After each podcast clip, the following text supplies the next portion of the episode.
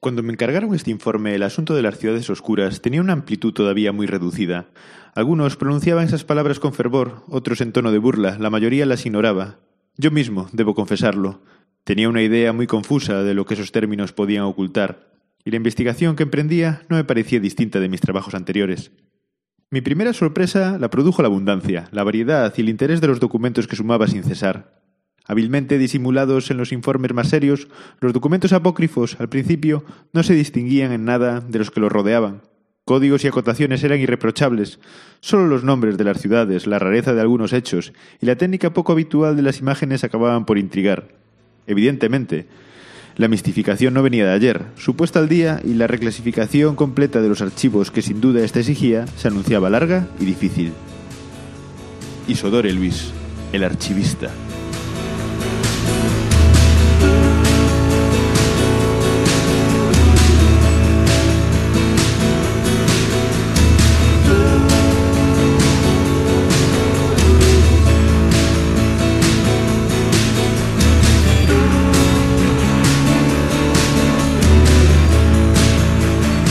Radio Bertoldo, capítulo 14, Arquitectura y cómics, primer crossover con La amor será yo, arquitectura.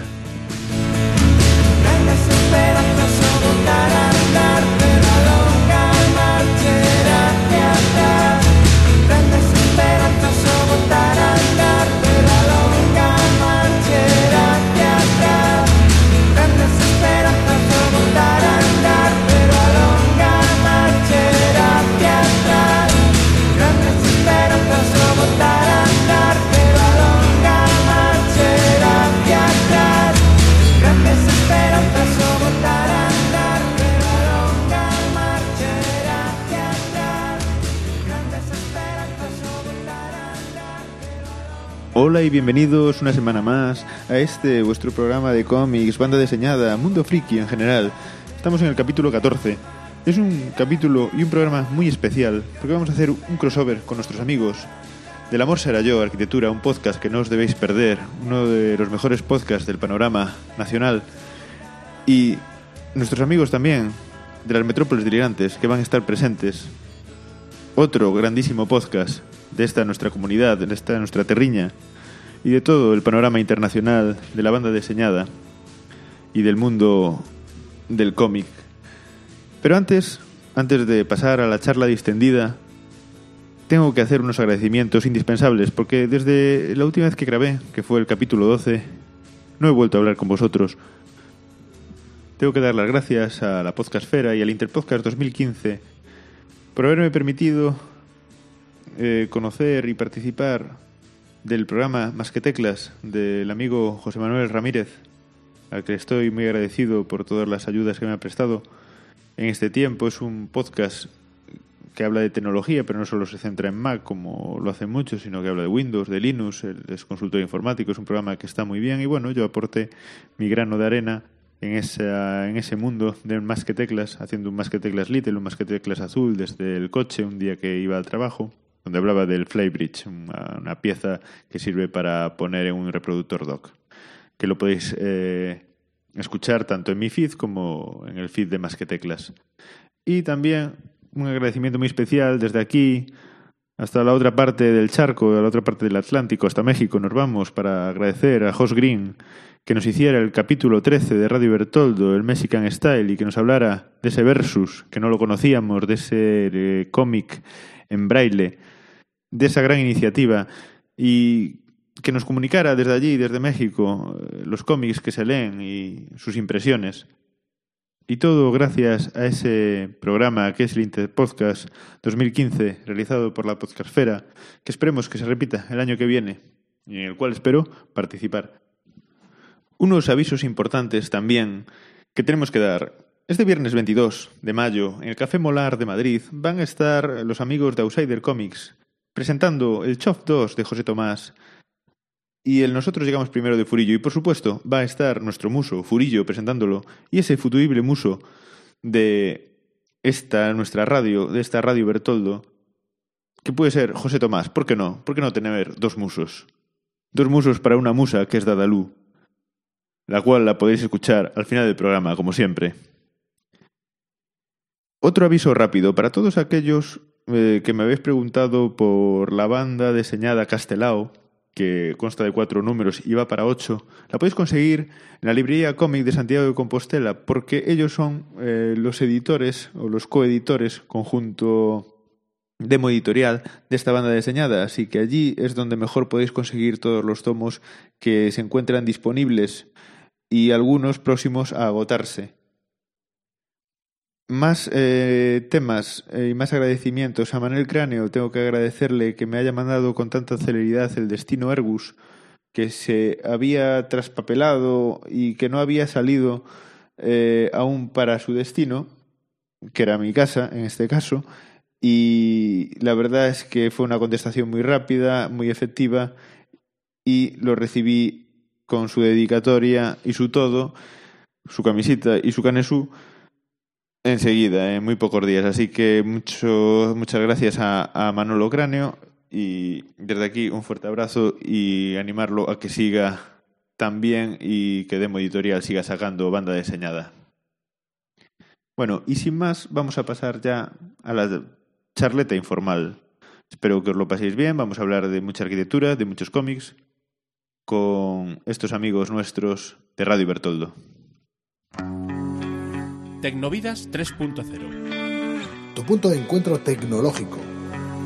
Podcast con entrevistas, directos, debates, actualidad.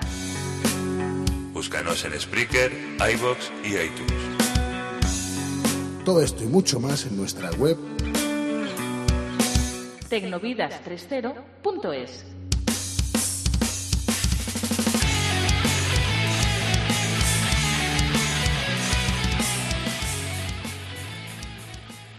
Estamos en la charleta distendida con los amigos del Amor Será Yo podcast, un podcast de arquitectura muy entretenido que os recomendamos desde aquí y As Metrópoles Delirantes, que seguramente todo el mundo conoce un podcast de cómics que se emite a través del campus Radio Culturae de la USC.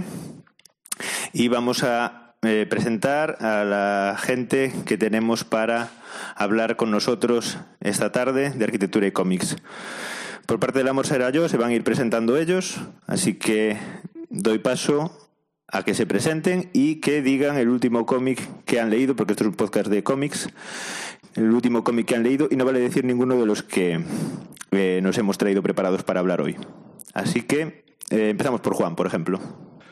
Vale, pues hola a todos, yo soy Juan Ortiz, Jordel en Twitter y bueno, pues como este podcast, además de salir en Radio Bartoldo, también lo escucharán los oyentes del Amor Será Yo, decir que en este caso es el episodio 17 y que antes de nada muchísimas gracias por habernos invitado. Algunos te seguimos eh, sobre todo desde que anunciaste ese especial cómics de arquitectura. Muchas gracias. no me voy a enrollar más. El último cómic que leí antes de los que vamos a hablar hoy es uno de Asteris. Realmente no te puedo decir cuál fue porque surgió un poco de imprevisto. Eh, haciendo limpieza encontramos una caja de la última mudanza, que hace ya unos cuantos años, pero bueno, y al desprecintarlas aparecieron allí la colección de los Asteris y aquello fue fiesta y holgorio entre mi novia y yo. Y pero bueno, ahí queda la cosa, que un Asteris, o sea, eso ya lo dice todo. Decir que Asteris es uno de los cómics fundamentales de la, de la historieta mundial. Un, un must, más tendencias, como diríamos. Bien, vamos a pasar a, a Juan, que se presente. No, Juan ya está. Juan, perdón, Alberto. pues nada, yo soy Alberto Fortes, en Twitter Fortes Novoa. Y la verdad es que desde que, como comentaba Juan, desde que comentó eh, Yago en el podcast de Radio Bertoldo eh, los cómics de, relacionados con arquitectura, le había escrito un privado por Twitter ahí preguntándome que me pasara el listado. Y ya desde aquella me empecé a preparar pues más o menos cuando él tratase el tema, también tenerlos leídos, ¿no? Entonces la verdad es que ya con ganas también de grabar este episodio. Y después el último cómic que he leído completo, que ya he terminado, es el de Lamour, de, de Sfar, de Fulgencio Pimentel, que también fue a través de una oferta que comentara Yago a través de su blog. Y, la verdad es que es uno que me gustó bastante, que también al final me sorprendió, ¿no? Tanto los dibujos como la historia. Y después tengo dos encima de la mesilla medias. Uno que cogí en la biblioteca hace un par de semanas, que es el de Metralla, de Ruto Modan. Y después otro que me regaló mi hermano por, por el cumpleaños, que es eh, A causado crime, de, de Tokio. Que también lo tengo ahí a medias. Entonces, bueno. Mm. A causa de do crime que de este- demo editorial. Que un, una banda deseñada en gallego, muy bien. Y, y nada, con ganas de empezar ya este, este crossover ahí entre arquitectura y cómic. Muy bien, muchas gracias Alberto. Pasamos ahora a que se presente Cristina. Hola, yo soy Cristina, también soy de la Morsa. Y bueno, me podéis encontrar en Twitter como Cris Arquitectónica.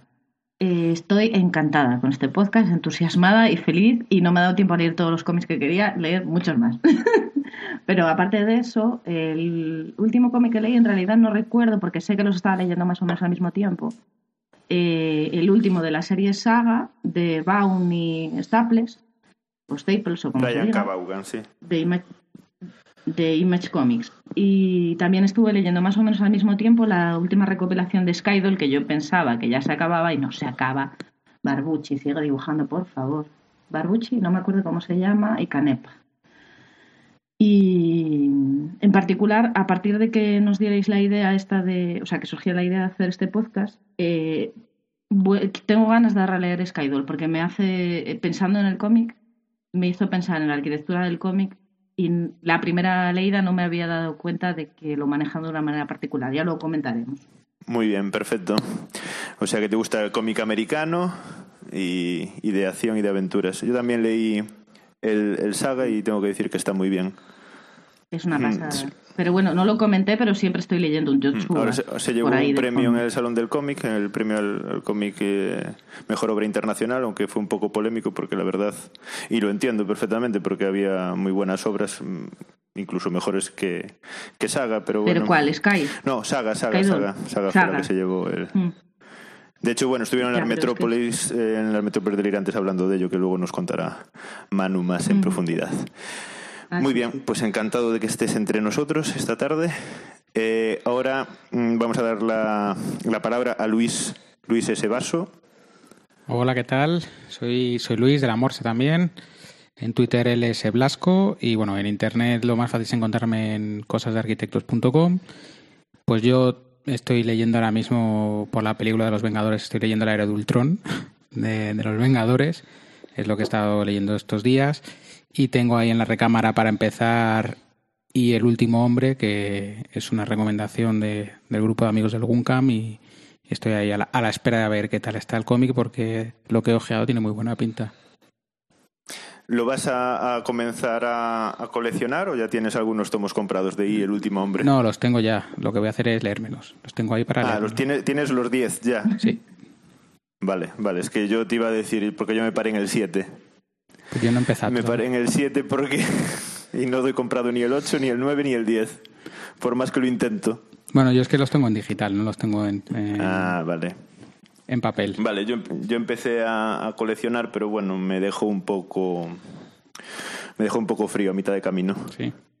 La verdad sea No sé, a mí me lo han recomendado mucho. Entonces, ahora cuando acabe lo de la era de Ultron, que es más, más del momento por la película, me pondré a, ver lo que por lo menos está premiado con bastantes cosas y tiene muy buenas críticas. Sí, la premisa es muy buena. Y bueno, seguro que... Yo creo que... Yo os contaré, os contaré qué me parece. Perfecto. Vale, y vamos a dar paso ahora a José Ramón. Hola, ¿qué tal? Eh, yo soy José Ramón Hernández, soy colaborador eventual de la Morsa. Eh, con- Espiritualmente pertenezco a, si me admitís, si lo consideráis así, pertenezco a la Morsa, pero no Sí, soy de sí, los no, soy de los miembros eh, fijos, digamos. Numerarios. Numerarios, efectivamente, no me salía la palabra.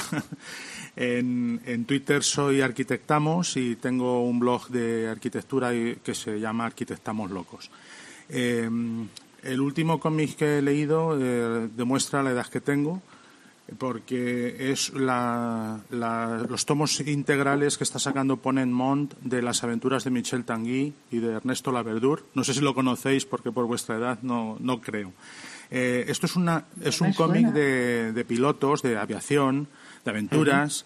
que lo creó Charlier, el guionista Charlier, el del Teniente Blueberry, y el dibujante era Uderzo, el de Asterix. Eran del, eran del equipo de Pilote, de la sí, revista sí, sí. Pilote. Apuntaban para todas partes, hacían eh, ese- Uderzo con Goscini se les ocurrió hacer unas, unos cómics de un héroe galo, eh, con Charlier se le ocurrió hacer unos cómics de un, de un piloto, con eh, otra, otra gente, eran siempre los mismos, los mismos dibujantes, los mismos guionistas haciendo de todo. Cuando Asterix eh, empezó a hacerse cada vez más famoso, y entonces a Uderzo le llevaba cada vez más tiempo dedicarse a Asterix y dejó, abandonó Michel Tanguy y lo acabaron haciendo otros dibujantes. Pero los originales de Michel Tanguy son de Uderzo como dibujante, en un registro completamente distinto al de Asterix. Más de dibujo más, más, más realista. Más serio, ¿no? Sí, sí. Más serio. Ese cómic se comentó eh, como novedad en las metrópolis delirantes. Ah, pues ese cómic existía ¿Cuándo cuando, yo, cuando yo era niño, existía ese cómic. Lo que pasa es que en España no se volvió a editar. En Francia ha seguido editándose de vez en cuando. Yo creo que ha habido bastantes ediciones. Pero en España o pillas un tomo de los años Sí, 60 y- o no había forma de encontrarlo. Mm. Y ahora, Y ahora están reeditando lo los han reeditado y yo por nostalgia me han salido dos tomos y me los he comprado y es lo último que he leído. Y- Sí, la verdad es que, que Ponen Moon está haciendo un trabajo con los integrales espectacular. Sí, Otra sí, cosa sí, es el precio que tienen, pero Bueno. pero bueno, espectacular. Te advierto que si, Bueno, quieres, por- si quieres comprar los originales por ahí, por eBay o algo así, es todavía peor. O sea, que no hay Ya, seguramente. Bueno, pues muchas gracias por estar entre nosotros. Tengo que decir a título particular que me encanta tu blog de Arquitectamos Locos y que lo descubrí gracias a La Morsa, Ah, al capítulo de La Morsa y te tengo ya enlazado en el Feedly, creo que es una app que enlaza blogs y Sí. cuando hay un- cuando metes una entrada pues ya me sale y, Ah, muy y bien. normalmente me la leo de, de cabo a rabo. Muy honrado, muy, muy a seguir así. Vale, y ahora pasamos con José Basso de Del Amor Será Yo, que se presente. Muy buenas, pues yo soy José, eh, arroba Josbaso en Twitter, y yo tengo que decir que el mundo del cómic es algo que me resulta totalmente desconocido, no tengo ni pajolera idea, así que yo he venido aquí hoy con mi cuaderno y mi boli a tomar apuntes. Y eh, el último cómic que me leí, pues hace ya varios años, no sé exactamente cuántos, eh, a raíz de la peli de Watchmen, eh, comencé a leerme eh, lo que para mí es un cómic. Igual alguien viene a pegarme porque dicen que eso es una novela gráfica. Yo no sé cuál es la diferencia. Cómic, cómic Y- en general. Novela gráfica es una, un término que, Vale. se, que se inventaron, yo creo, a mi parecer, para vender. Uy, uy, uy. Que a uno le pase, que a uno le pase la, la palabra. espérese, espérese, Vale, señor no, pues, Manu. eh, estupendo. Si- no hay diferencia, pues para mí mejor, porque ya, ya es algo que, que me llevo aprendido.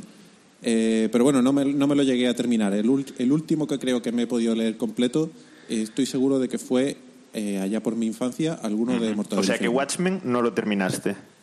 Pero porque se te No hizo, terminé, se te no, hizo aburrido. me pilló- me- algo me pasó que tuve que ponerme con otra cosa y ya lo dejé ahí abandonado. Porque es una, una cosa un poco rara dejar Watchmen a medias.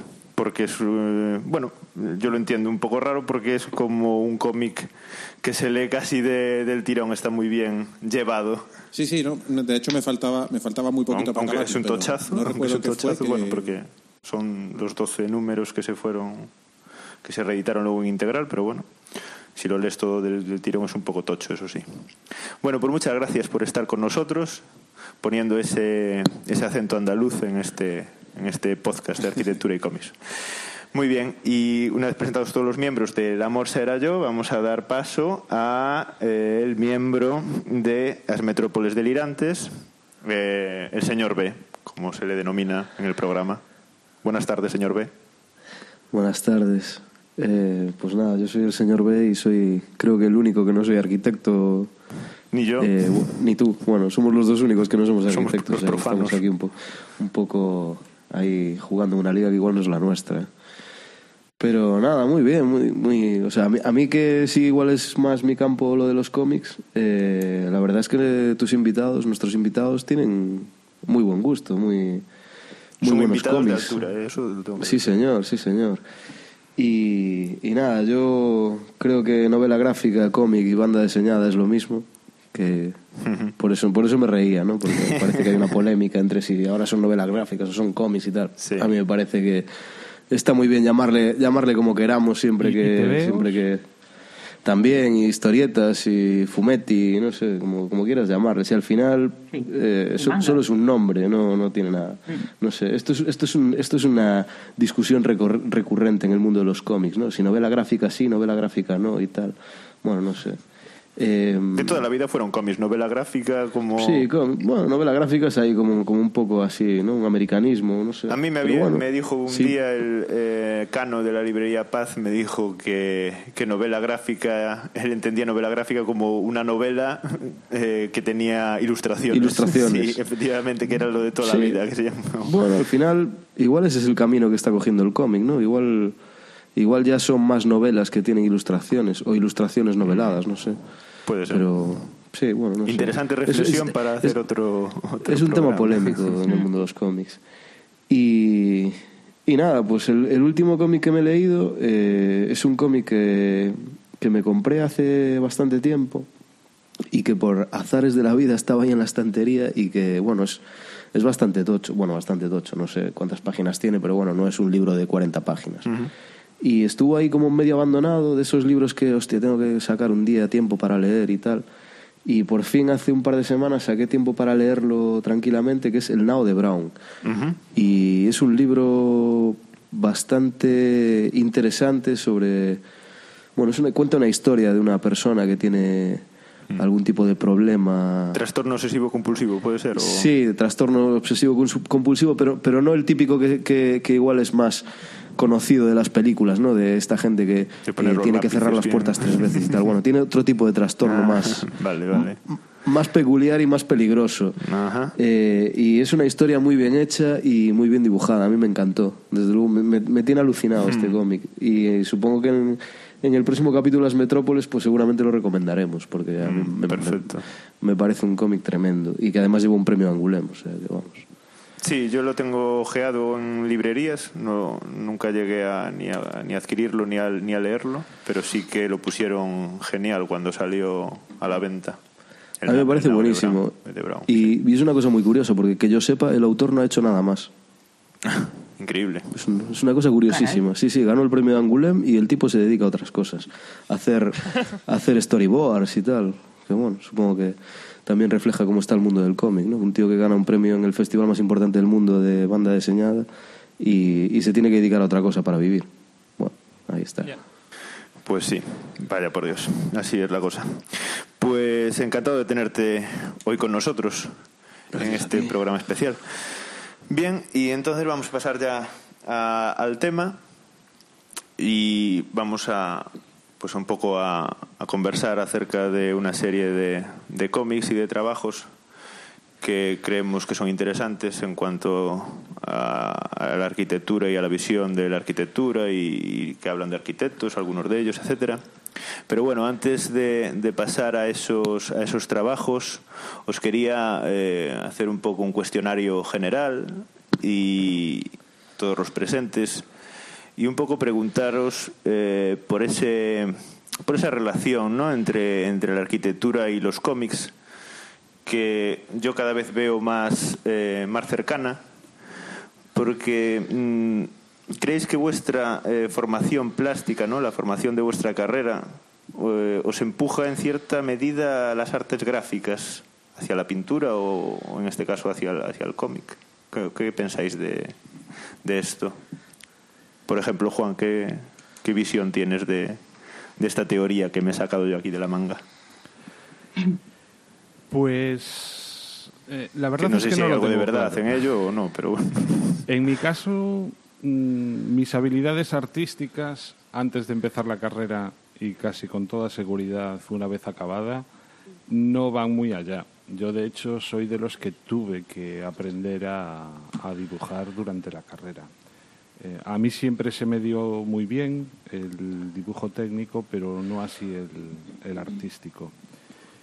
Y lo que sí que me da la impresión, casi dándole la vuelta a la pregunta, es que creo que hay más gente que una vez empieza arquitectura se da cuenta de que lo suyo es otra cosa y se lanza a, las bellas artes, a, dibujar cómics o a otro tipo de, de expresiones artísticas.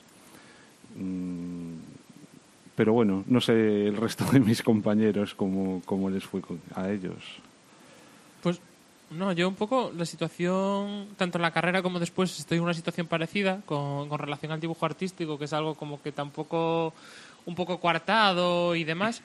Pero sí, lo que sí que veo, por, por lo menos en los últimos años, es que en las asignaturas de, de primero de carrera, que sí que hay más de dibujo artístico, los profesores de dibujo ya añaden eh, pues que los propios alumnos eh, elaboren un cómic, ¿no? Entonces tienen que hacer una pequeña historieta con que cuente una historia que ellos quieran y, eso es parte de la, de la evaluación. Es decir, que el dibujo artístico se empieza, se empieza ya a trabajar también como elaborar esa historieta y contar algo. ¿no? Entonces, últimamente en la Escuela de Coruña, eh, de vez en cuando se ven una serie de paneles que aparecen una serie de dibujos que cuentan una pequeña historia y, y demás. Entonces, un poco creo que eso también incita a que desde la escuela pues se entienda o se vea de otra manera el mundo de, del ¿En qué- cómic. en qué Y asignatura después, dijiste un que era? poco eh, dibujo dibujo, Ah, en dibujo Ese- general, ese vale. análisis de formas sí análisis de formas antes era dibujo a secas eh, también fue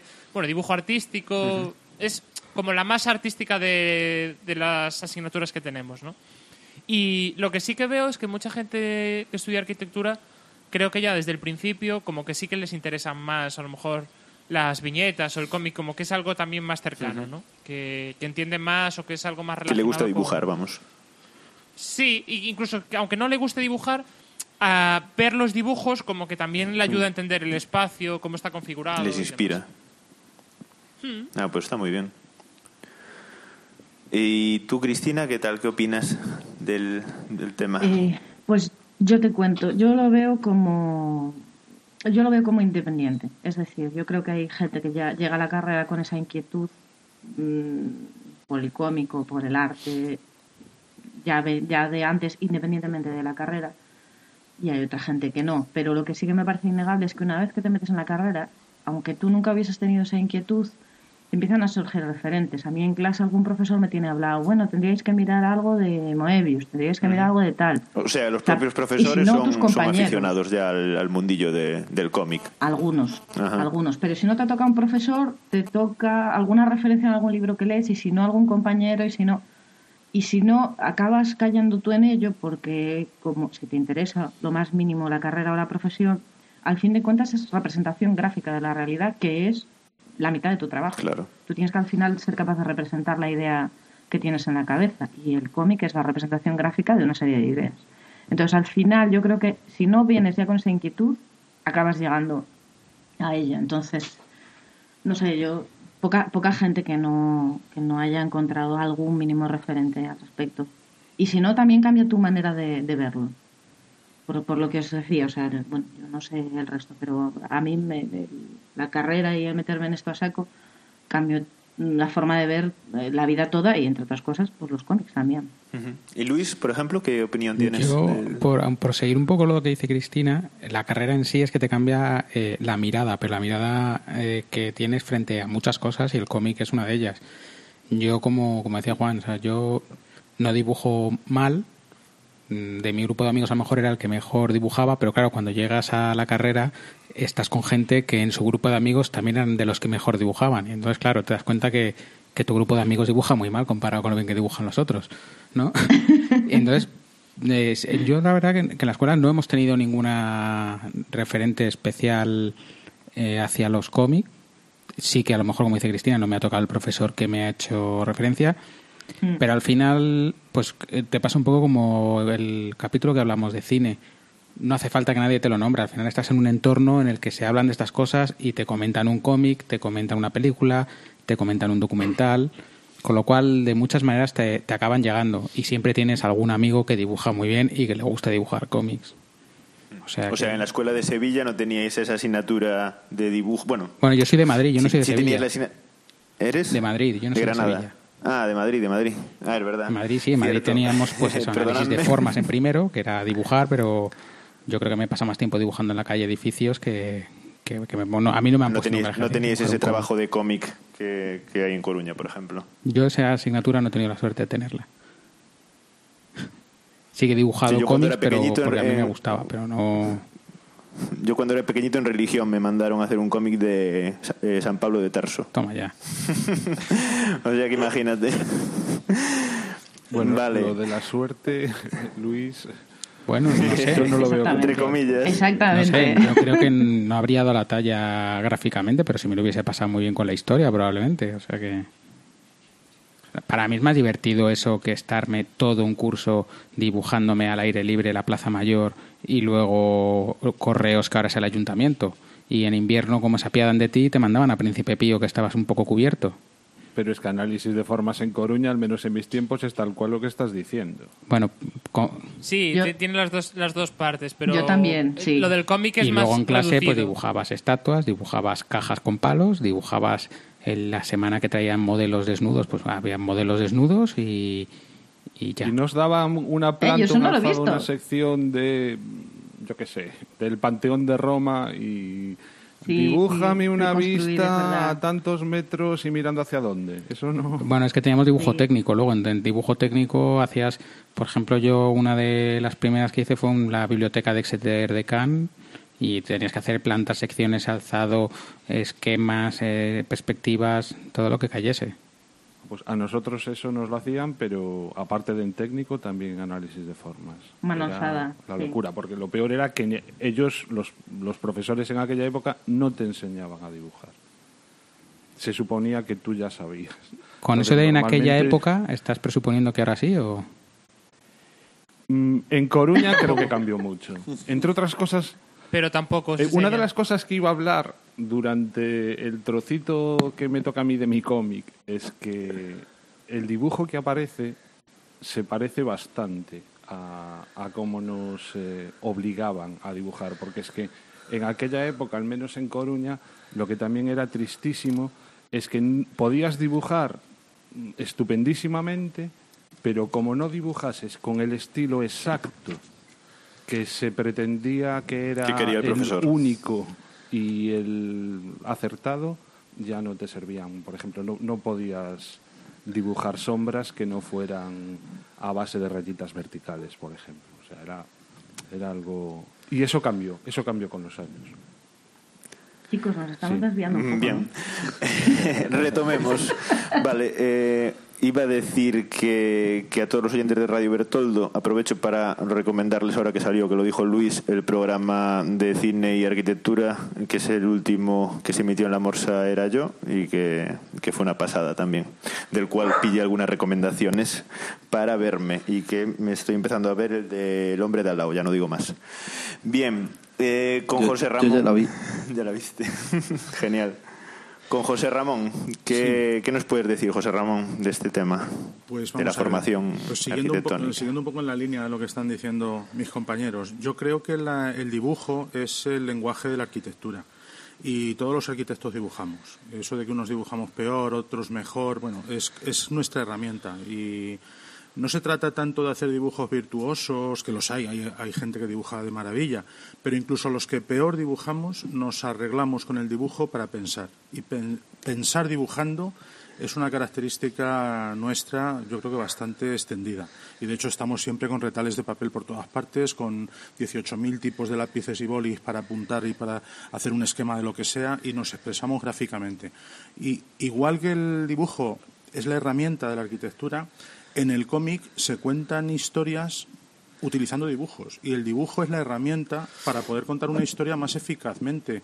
Muchas veces en un cómic una viñeta ofrece un contrapicado o un picado o un, o un plano de la forma que sea para ser más enfático en la historia que está contando. Entonces yo creo que en eso sí estamos en común el cómic y la arquitectura en cuanto a que usamos el dibujo como expresión, pero al mismo tiempo como herramienta para pensar una historia. Eh, y en ese sentido yo creo que sí, que los arquitectos nos encontramos bastante Cercanos. cercanos, al cómic y nos gusta mucho. A mí por lo menos me, me ha gustado siempre mucho el cómic y me ha parecido muy sugerente y me ha contado historias, más allá del propio argumento narrativo, el argumento visual del cómic es fun- fundamental. Y bueno, ya quiero pensar que tenemos esa relación, los arquitectos y el cómic. Perfecto. ¿Y José Vaso, qué opina?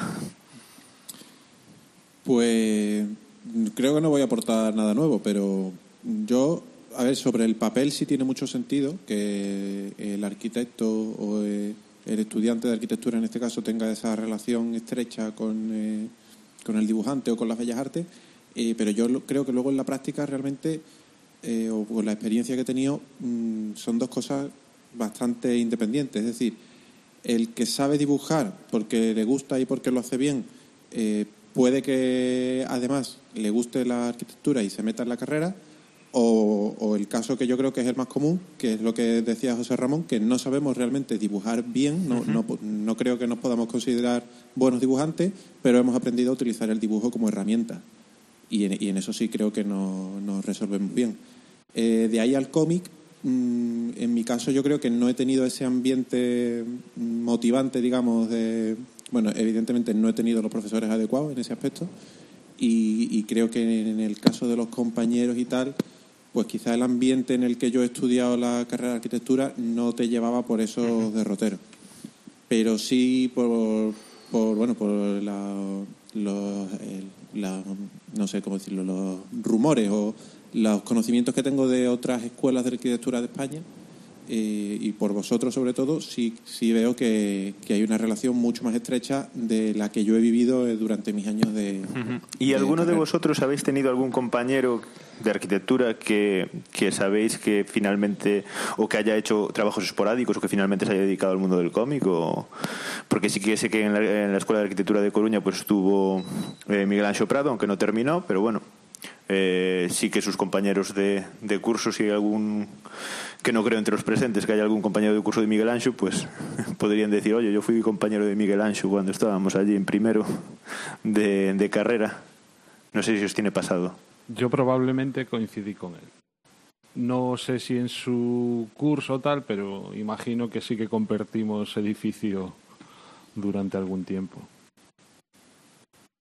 ¿Y los demás no habéis tenido ningún compañero ni, Que sí. ni profesor? Es decir, yo tengo al- alguna compañera que después se ha dedicado a temas de ilustración. No tanto a lo mejor al cómic, pero sí más a, bueno, pues a temas de ilustración tanto de libros como de para hacer pósters, de camisetas o co- cosas así más de ilustración concreta que a desarrollar una historia gráfica, ¿no?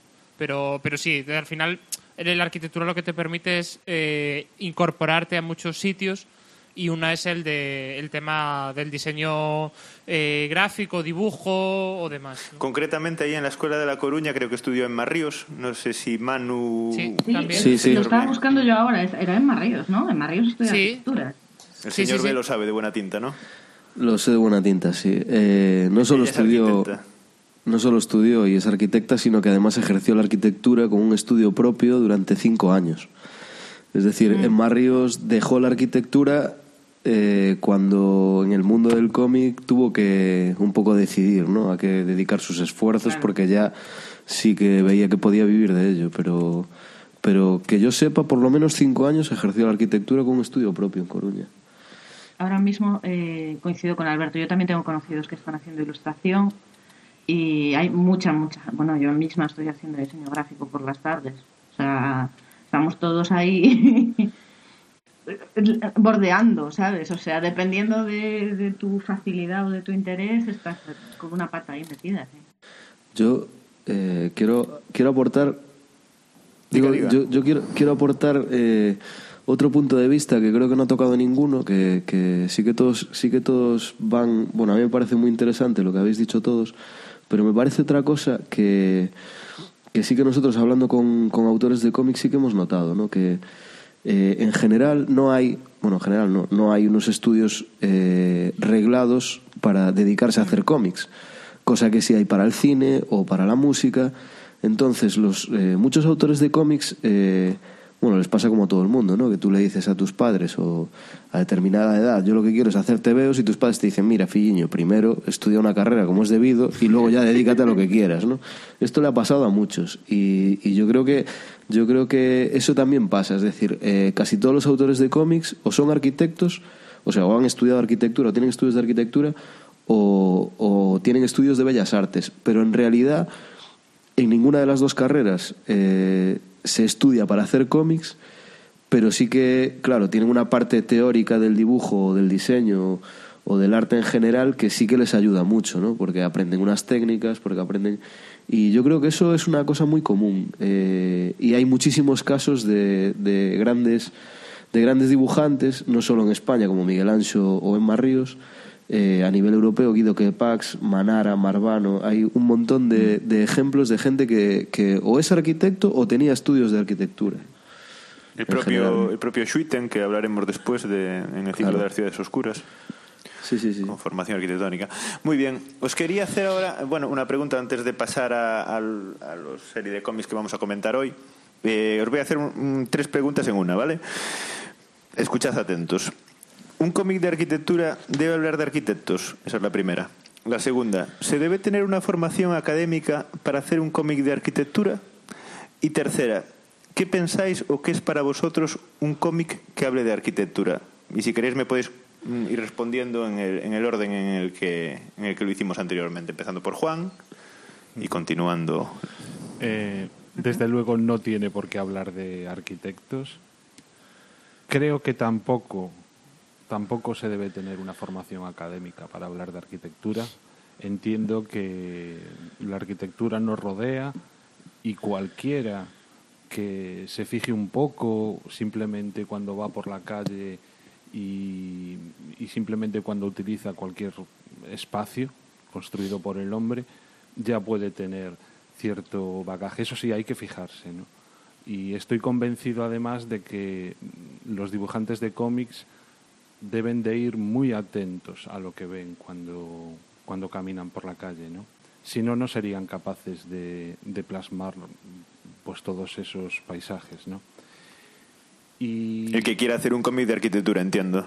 No, no, Tiene no, que ir atento. yo creo que, que ni general. siquiera, o sea, eh, no me imagino, incluso de los cómics que vamos a hablar ahora, quizá de algunos sí, pero no de todos, mm, no creo que estuviesen pensando en arquitectura cuando estaban ilustrando, al menos algunos, ya digo, ¿no?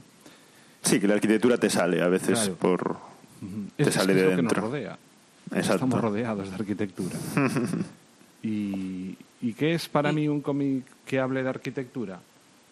Pues simplemente un, un poco lo que decíamos en el episodio del cine. ¿no?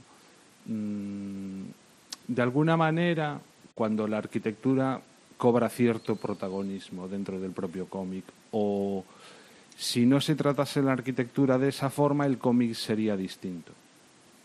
El producto final sería distinto. No sé si me estoy explicando demasiado. Explícate, explícate. No, pues eso. eh, a veces, pues eh, cuando la arquitectura, cuando el entorno influye en la historia, influye en las sensaciones que quiera producir el dibujante, eh, pues ya está hablando de arquitectura, ¿no? Exacto. Cuando va por, un, por unas calles estrechas, en un. O se quieren representar los bajos fondos de una ciudad y la arquitectura ayuda a representar los bajos fondos, claro. Y para crear eh, escenas incluso dentro de interiores, ¿no? La forma en que es una escalera, pues... eh, Los interiorismos, producir cosas, o sea, por ejemplo, hablaremos después de Asterios Polip. Hay una viñeta en ese cómic que está llena de diseño por todos los lados. Eh, En este caso sí que es un cómic que tiene que ver mucho con la arquitectura, pero me imagino una viñeta muy parecida en cualquier otro hobby, eh, en cualquier otro cómic, mm, en el que se lograría lo mismo pues utilizando ese tipo de elementos. ¿no? Y bueno, a ver, contestando las tres preguntas. La primera, que la si un cómic de arqui- arquitectura debe hablar de arquitectos, creo que para nada. Es que un poco sería incluso aburrido, porque, no sé, también depende cómo lo plantees. Pero, Aunque hay algunos que solo Eh, hablan final- de, de arquitectos, ¿no? Sí, sí, sí, incluso hablaremos después, pero al final yo creo que centrarse únicamente en la figura de, de, arqui- de arquitecto, en la profesión, como que te cuarta demasiado y que no ves muchas otras alternativas, como puede ser eh, cómo son las ciudades, cómo son los edificios, cómo los vivimos, cómo utilizamos los espacios. Eso todo también si- sigue siendo arquitectura y se puede hablar de ello sin hablar de- del arquitecto que hay detrás, ¿no? O de, de qué es lo que existe detrás. Entonces, por eso, yo creo que para nada para hacer un cómic de arquitectura hay que hablar de arquitectos. Un cómic puede tener mucho de arquitectura, ya incluso siguiendo con la siguiente pregunta, sin, sin tener incluso eh, conocimientos específicos de qué estilo es un edificio, si es eh, dórico, jónico, corintio, si un edificio es, racionalista o no. Si muchas veces eh, planteando lo que comentabais ahora de las calles estrechas o una realidad concreta de iluminación o cómo se relaciona ¿no? la calle con el edificio, azoteas y demás, ya estás planteando arquitectura, ¿no? Y muchas veces incluso de manera no reflexionada previamente o muchas veces también dándole como ese papel a mayores, ¿no? En, el propio cómic. Y después, en la última pregunta, que, que es para mí un cómic hable de arquitectura, pues yo creo algo que hable un poco también de, de cómo viven las personas, la ciudad y los espacios, ¿no? Pues tanto cómo vive en su edificio, cómo se relaciona con su calle, cuando empieza a no ser únicamente una historia eh, social, por así decirlo, de relaciones, sino que también hay como un acompañamiento de espacios, ¿no? que las relaciones sociales se van eh, articulando con las relaciones espaciales. Entonces eso al final también habla de arquitectura y eso es como lo que Claro. entiendo yo un poco esa relación. Como la vida misma, vamos. Exactamente, sí. Que está todo mezclado. Exacto. ¿Y Cristina? mm, ¿Tienes algo que aportar? al- Sí, eh, me parece importante comentar sobre la pregunta de un cómic de arquitectura de de arquitectos. Eh, creo que la respuesta está en que nosotros hacemos el podcast de la arquitectura del amor Sarayo mm, que respondiendo a la misma pregunta. O sea, nosotros intentamos llevarle la arquitectura a todo el mundo, pero a todos los demás que no son arquitectos. La arquitectura tiene que ver con todo el mundo, entonces no, no, o sea, a ver, lógicamente, si tú haces un cómic en el que el protagonista es un arquitecto, por ejemplo, Asterix Poli, vas a acabar hablando de arquitectura, pero al revés no es necesario. O sea, tú puedes hablar mucho de arquitectura y no tiene por qué ser ningún arquitecto. No puedes, puede que estés hablando, imagínate, de las ciudades medievales que no tenían arquitecto oficial. Eso es arquitectura igual. Entonces, no. Eh, por ende, no necesitas una formación académica para hacer un cómic de arquitectura. Todos los días experimentamos arquitectura, todos, desde un niño pequeño hasta el arquitecto más culto eh, y la señora que va a comprar el pan. Todos. Entonces, Sí, exacto. Es de como, la misma manera, como cuando vas a un... cualquier dibujante- sí, como cuando vas a un restaurante Claro. y sabes si la comida te sabe bien o ¿Cómo mal. es la comida? Aunque no, sepa, aunque no seas cocinero profesional. O sea, otra cosa, otra cosa es que tú quisieras hacer un discurso más culto, más complejo o más profundo. Y entonces cualquiera se podría llegar a formar, depende del interés que tenga. El dibujante o el guionista o los dos. Y por ende de todas estas cosas, un cómic de hable de arquitectura, yo voy a ser todavía más generalista que mis compañeros. Creo que para una persona un cómic puede hablar de arquitectura y para otra no. Es decir, yo no puedo evitar ver arquitectura en todos los cómics que leo, aunque en principio ese cómic lo lee otra persona con menos formación y no lo encuentre. Pero bueno, digo, por lo demás sí que coincido con mis compañeros. Si la intención es transmitir algo más con la manera de dibujar los espacios, hacer la arquitectura partícipe de la historia que estás contando, que sea un personaje más, o que acompañe de alguna manera, siempre va a estar presente. Ujú. Perfecto. ¿Y Luis, qué, qué opinión tienes? Esto de que un cómic de arquitectura debe hablar de arquitectos, como, como experto del podcast que se ha leído dos cómics escritos por arquitectos, tengo que decir que son tremendamente aburridos. Porque nos dedicamos a hablar de nuestras chorradas. Y nos dedicamos a hablar de nuestras chorradas y no sirve de nada. Son cómics muy aburridos. O sea, son inteligibles y no son para, para las personas normales. Son para arquitectos. Y es una cosa de las que yo estoy muy en contra, lo de escribir y hacer cosas solo para arquitectos. Ya. Por y para Claro. arquitectos, ¿no? Luego el que tema que Pues un, mundo endogámico que se... efectivamente, efectivamente. Eso. Luego el tema de que se tenga que tener una formación eh, académica para hacer cómics de arquitectura, no creo, como han dicho muchas veces, o sea, porque ayuda, desde luego, si tú, por ejemplo, tienes una formación en diseño industrial y haces un cómic, probablemente los objetos de ese cómic sean objetos de diseño, las sillas, el mobiliario, son fácilmente reconocibles porque tu formación te ayuda. Pues como arquitecto lo mismo. Te ayudará, pues a lo mejor si estás haciendo un cómic que está en, en Nueva York, pues meter algún edificio emblemático que se reconozca fácilmente, o las, pero no, no es algo fundamental. Y por último, ¿qué es para mí un cómic que hable de arquitectura?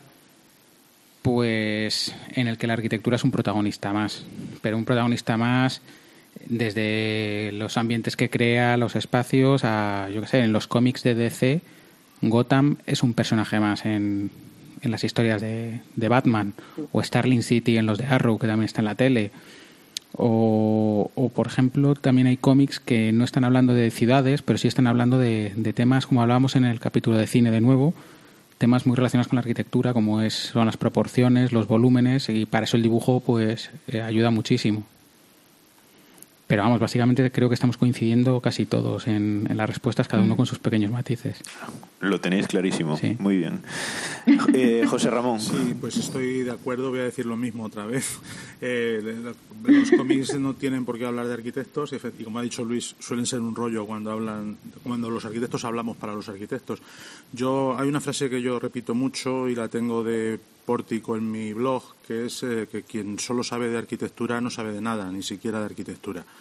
Y me parece que esa especialización sobre el arquitecto, para el arquitecto y por el arquitecto es una tontería.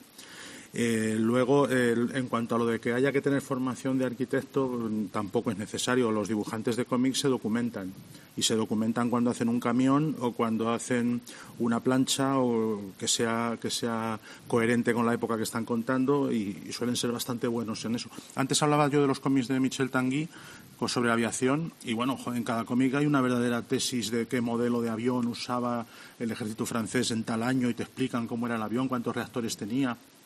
Pues exactamente igual, si alguien quiere hacer una representación arquitectónica fidedigna de algún edificio real, pues se documenta, pero para eso no hace falta tener una formación especial. Eh, y luego lo mismo, con un cómic que hable de arquitectura, pues entiendo lo que se ha dicho ya, que la arquitectura es un personaje más o que el espacio arquitectónico es un sitio donde pasan cosas. Entonces la arquitectura no está solo de adorno y no está solo como un bonito fondo de la escena, sino que en la escena eh, influye cómo es esa arquitectura para que la escena sea de esa manera. Y entonces eh, tiene sentido que en el cómic haya arquitectura. Y bueno, pues no, no, me extiendo más porque estoy diciendo más o menos lo mismo que mis compañeros. Perfectamente entendido. José. Eh, José. Pues sí, te voy a decir lo mismo y además voy a ser muy rápido por, por eh, otra vez lo mismo. En las dos primeras preguntas, rotundamente no. Y la, para qué es para mí un cómic de arquitectura, pues mira, un poco de lo que decía Cristina, que un cómic puede ser, puede ser o puede tratar de arquitectura para una persona y no para otra. Y, y por otra parte, pues lo que, lo que decimos todos, que eh, la arquitectura tiene que jugar un papel eh, pues que, que, sea relevante en la historia que se trata. Y me lo ha quitado Luis. Eh, para mí, por ejemplo, Batman no es un cómic de arquitectura, pero tú ponga Batman en el Albacete y dime Qué si es calor, una historia. ¿no? Sí, además esas ciudades, Gotham o, o la prisión esta que de un manicomio que hay ahí en El Arkham. el manicomio de Arkham, Sí. ¿no? Que es- tiene su partícula, sí, que son un, un personaje en sí mismo de la, de la historia, con esa fuerza que tiene, ¿no? Todo, toda la arquitectura que se dibuja. Hay, hay que decir que hay un Batman, no sé, no sé exactamente cuál es, no me acuerdo, pero hay un Batman que está... Albacete. No, que está en, en, en- en Compostela, en la catedral. Ajá. Es verdad. Pero no me, no- no me David acuerdo Rubin es. lo haría o... No, no, no, no, no, Sí, sí. Rubin no hizo nada de eso, es de, No, de, al- pero- de algún Pero americano. eso es como... sí, sí. Eso me lo podéis aclarar vosotros, pero yo creo recordar que alguien me contó que había un dibujante español que dibujaba a Batman y lo puso encima de la catedral en alguno de los fondos, igual que había otro dibujante que, que metió a Magneto vestido como el rey de España, Sí. con la, el traje del, del rey de España, Sí, sí, eso- eh, eso- para ponerlo como de oficial de un país o algo así. sí, sí, de hecho, de hecho la Casa Real protestó oficialmente. Eh, Eso no lo sabía yo, mira. Sí, sí, porque, porque bueno, si buscas en internet la, la foto de Magneto y la foto de Juan Carlos, eh, es exactamente igual. Lo único, que hizo, lo único que hizo fue cambiar la cara. El uniforme, el uniforme es exactamente igual. Magneto protestó. Eh, Magneto es muy campechano, hay que decirlo. sí. Bien, vale, no nos extendemos más en este rollaco que, que estarán... Una, una cosa, solo antes de puntualizar, la parte de formación, que preguntaba si debería tener una formación académica específica, eh, lo comentaba antes Manu, que al final mucha gente es que se dedica al cómic o era de bellas artes o, o arquitecto. Y yo creo que al final también hay mucha gente que se dedica a través de ilustración en las escuelas de arte. Me acordaba ahora de David Rubin, que también es otra línea de entrada a, a realizar cómics, ¿no? Mm. Y también me parece también que al final como hay muchos caminos, ¿no? Que llevan a Es eso. que una cosa lleva a la otra, sí, efectivamente. Sí. Yo quiero decir una cosa, que creo que, bueno, yo, yo que me dedico profesionalmente a la comunicación, creo que la arquitectura eh, tiene un problema, como, como casi, todos los, casi todas las, las grandes cosas modernas ¿no? que nos rodean. O sea, la arquitectura está en todo. En realidad, eh, siempre estamos rodeados de arquitectura, ¿no? Eh, estamos, vivimos en ciudades, vivimos en casas, bueno, eso, eso es obvio. Pero tiene un gran problema de comunicación, que es que la gente, eh, en general, no entiende la arquitectura, porque, como decía, creo que era Chris antes, eh, se hacen las cosas muy para los arquitectos, ¿no? O sea, los arquitectos hacen las cosas para otros arquitectos, pero nadie se preocupa de explicarle al pueblo por qué se hacen las cosas así. Y todo esto acaba quedando en manos del político de turno, que lo que quiere es un edificio firmado por no sé quién, y, y- y al final le da igual que el edificio eh, esté, o sea, sea adecuado a donde está hecho, es decir, no es lo mismo hacer un edificio, me imagino, creo que esto es obvio, en un sitio donde llueve mucho que en un sitio donde no llueve mucho. Los materiales no serán los mismos, las concepciones no serán las mismas, pero al final, eh, como todo esto lo maneja gente que eso le da igual y que al final no se impone un poco el tema propagandístico, pues resulta que un tipo de, del, del sur de Portugal, del Algarve, hace un edificio en Santiago Compostela y es exactamente igual que el que hace en el Algarve, pero es que en el Algarve hay 300 días de sol y en Santiago 300 días de lluvia. Entonces no, no se acaba, no, al final dices, coño, pero este edificio está medio negro, ¿por qué está negro? Porque no está oh, concebido para aquí, a lo mejor, ¿no?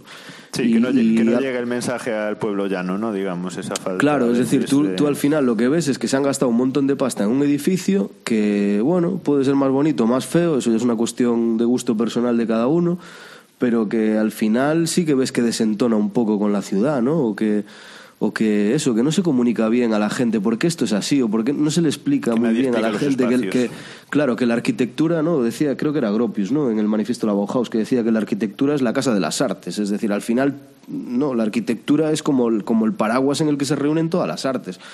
Esto, ¿sabes? En realidad nunca, no, no tenemos formación para entender la arquitectura. En, la, en el colegio eh, simplemente te explican que si los órdenes jónico, dórico y corintio y tal, pero se pasa todo así como muy por encima y, Si no se explica, claro, no se no, explica pues, el porqué de las vanguardias, el porqué los edificios son así, el, el- el- un tipo de arquitectura, otro tipo de arquitectura y no sé, yo Quiero decir, yo no soy profesional de la arquitectura y, y me preocupo porque a mí me gusta la arquitectura como aficionado y me preocupo y a medida que vas leyendo, o por ejemplo, el- el- la labor que hacen, que hacen eh, Juan y sus compañeros en La Amor será yo, que al final te hablan de arquitectura eh, de una forma que lo acabas entendiendo y que no necesitas unos conocimientos técnicos de por qué esto se hace así o por qué esto no se hace así, sino que te explica, mira, esto es así, hay unas normativas, hay no sé qué, tal, y al final acabas entendiendo cosas que, que, que cuando, las, cuando, las, cuando te las explican así dices, "Ca- claro, entonces así que sí que lo entiendo, tú tienes que cumplir unas normativas, no haces la casa que te da la gana, ¿no? Y estas cosas son complicadas y yo creo que están muy mal comunicadas y el cómic ahí puede ayudar mucho. Y, y- y no, sé, no sé si fue José, no sé quién lo dijo. eh, eh, estoy de acuerdo con que los dos cómics, eh, por lo menos los dos de los que tú nos has, eh, nos has puesto aquí para hablar, que el de, el de Alt y el de Big, para mí, primero, no son cómics ninguno de los dos y que son un maldito coñazo. Salvo Luis, que Luis- seas, Luis es el que, va, el que va a hablar del tema porque. Sal- es- salvo es que seas un de- amante de, autor. la arquitectura. A mí yo lo soy y a mí como, como me interesa me parece tal, pero como cómic me parecen Bueno, un coñazo yo- increíble y no son un cómic. Yo creo que no tienes que ser amante de la arquitectura, tienes que ser amante de los autores. Que es diferente. También, Ah, Sí, sí, sí. ahí, ahí. Pero bueno, no os adelantéis, no os adelantéis porque vamos a hablar eh, largo y tendido de ese Jessis Moore de Bjarne Ingels y, y del alt de, de nuestro amigo Tendero, ¿no? Eh, pero eso será más adelante. Sí. Entonces yo creo que es el momento de que, de que pasemos un poco a, reseñar, bueno, pues las obras un poco que, he creído convenientes a título propio. No sé si me voy a dar muchos palos por esto, pero bueno, eh, para, para un poco hablar de, de cómics y arquitectura en distintos formatos y, eh, en distinta, de distintos autores, distintos estilos y distinto público al que va dirigido.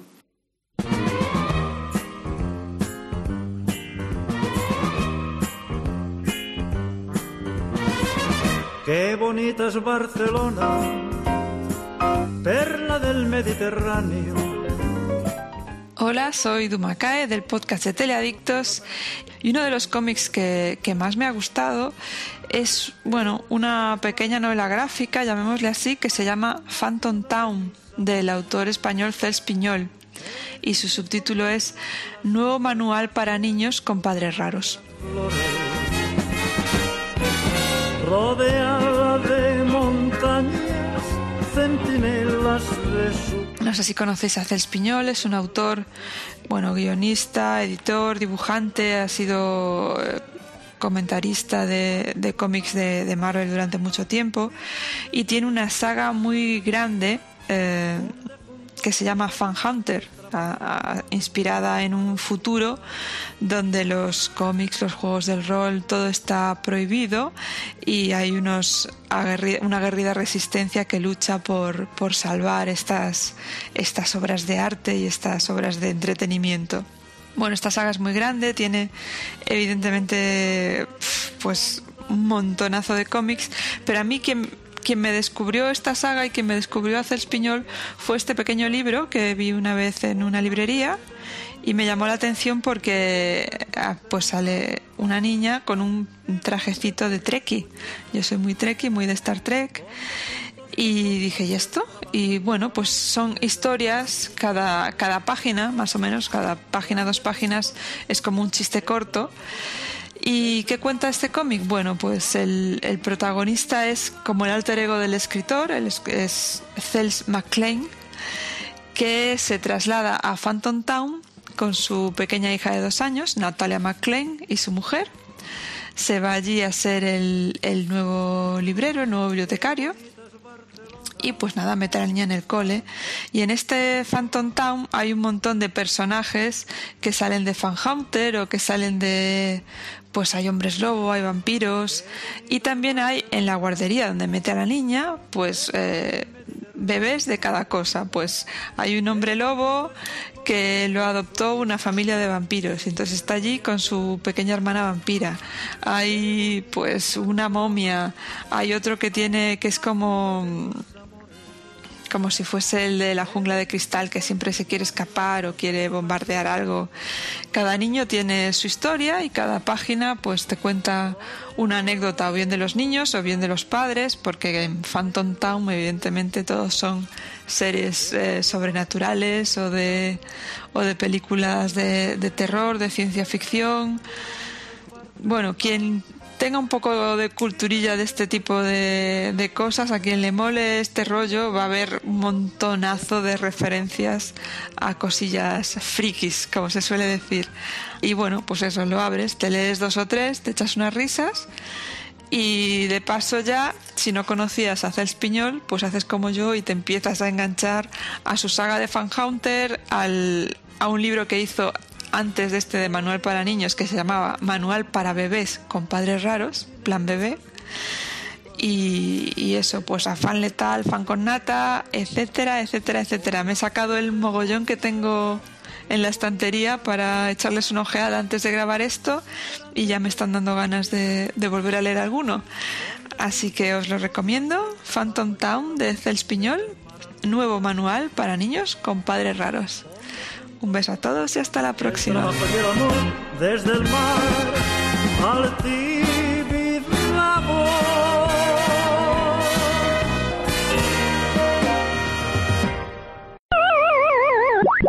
eh, en primer lugar, mmm, voy a empezar con eh, una obra mmm, sí, eh, fundamental, ¿no? Que, que creo que, que, en España, pues, eh, que es la obra de, de Ibáñez, eh, que, conocido por, por Mortadelo y Filemón y por muchos otros personajes, porque tiene una obra que es el 13 de Rue del Percebe, que tiene muchísimo que ver con la arquitectura, ya que en ella se representa pues una casa de arriba abajo y cada estancia de esa casa es una viñeta.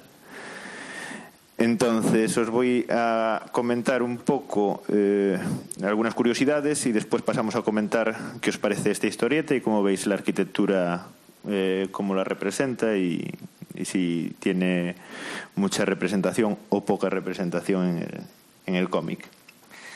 Vale, eh, hay que decir que el 13 Ruido del Percebe empezó en la segunda época de la revista Tío Vivo, a ser de marzo del 61, para el que lo quiera saber. Vale, hay algunos eh, antecedentes, eh, como que, digamos que Ibáñez pudo eh, copiar o plagiar esa idea de, algunas otras personas. Uno de ellos puede ser Will, Eisner, ¿no? Porque hizo una página que se llamaba School for Girls de su serie Spirit, que también iba de, pues eso, de una escuela donde se veían distintas viñetas y, y en distintos en distintas habitaciones, distintas estancias, pues eh, que pasaban cosas.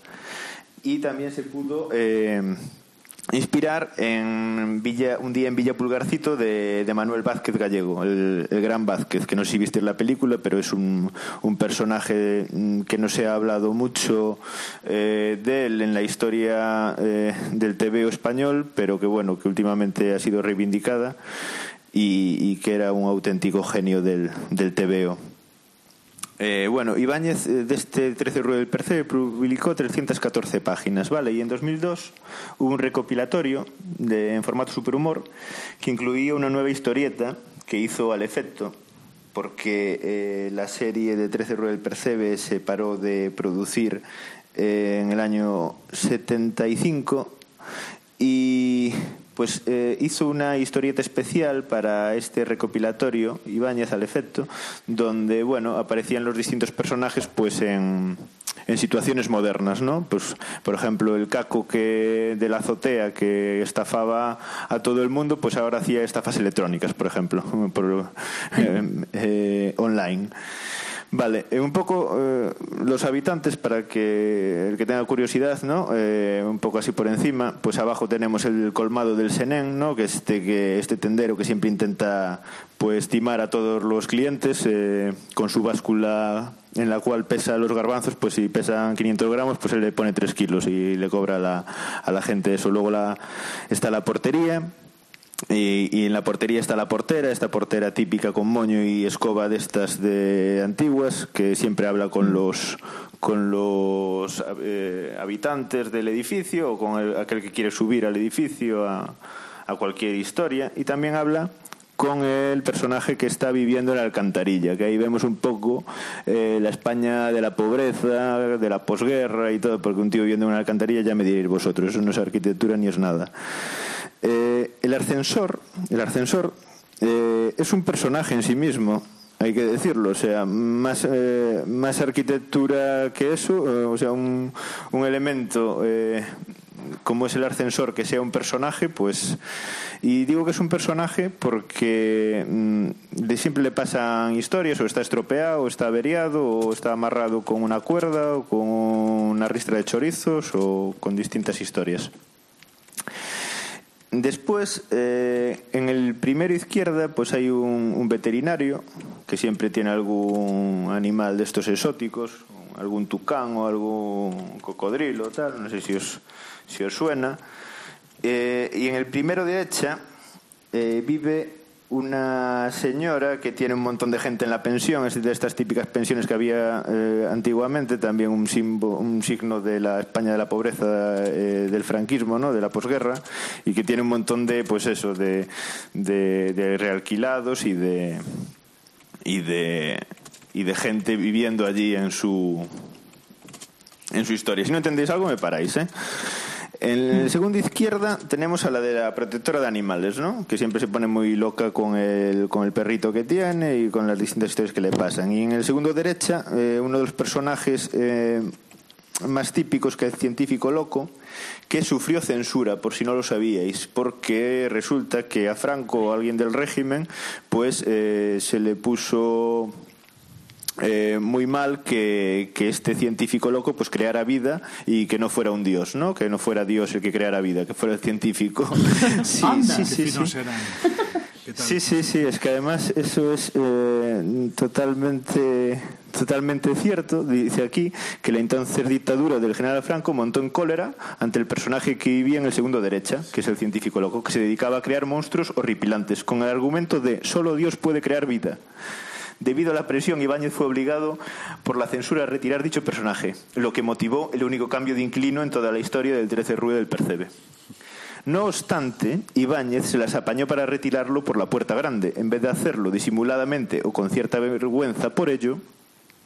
Así, en la última viñeta, en donde este aparece, el doctor comenta con sonrisa irónica ante un sorprendido amigo su intención de mudarse de piso, porque no le va bien para el monstruo que tiene proyectado, a la vez que junto a él aparecen un par de zapatos gigantes, como un indicio de su tamaño cuando estuviese terminado. O sea que se marchó un poco con sorna también Ibáñez de... Bueno, el científico loco a través de Ibáñez, digamos.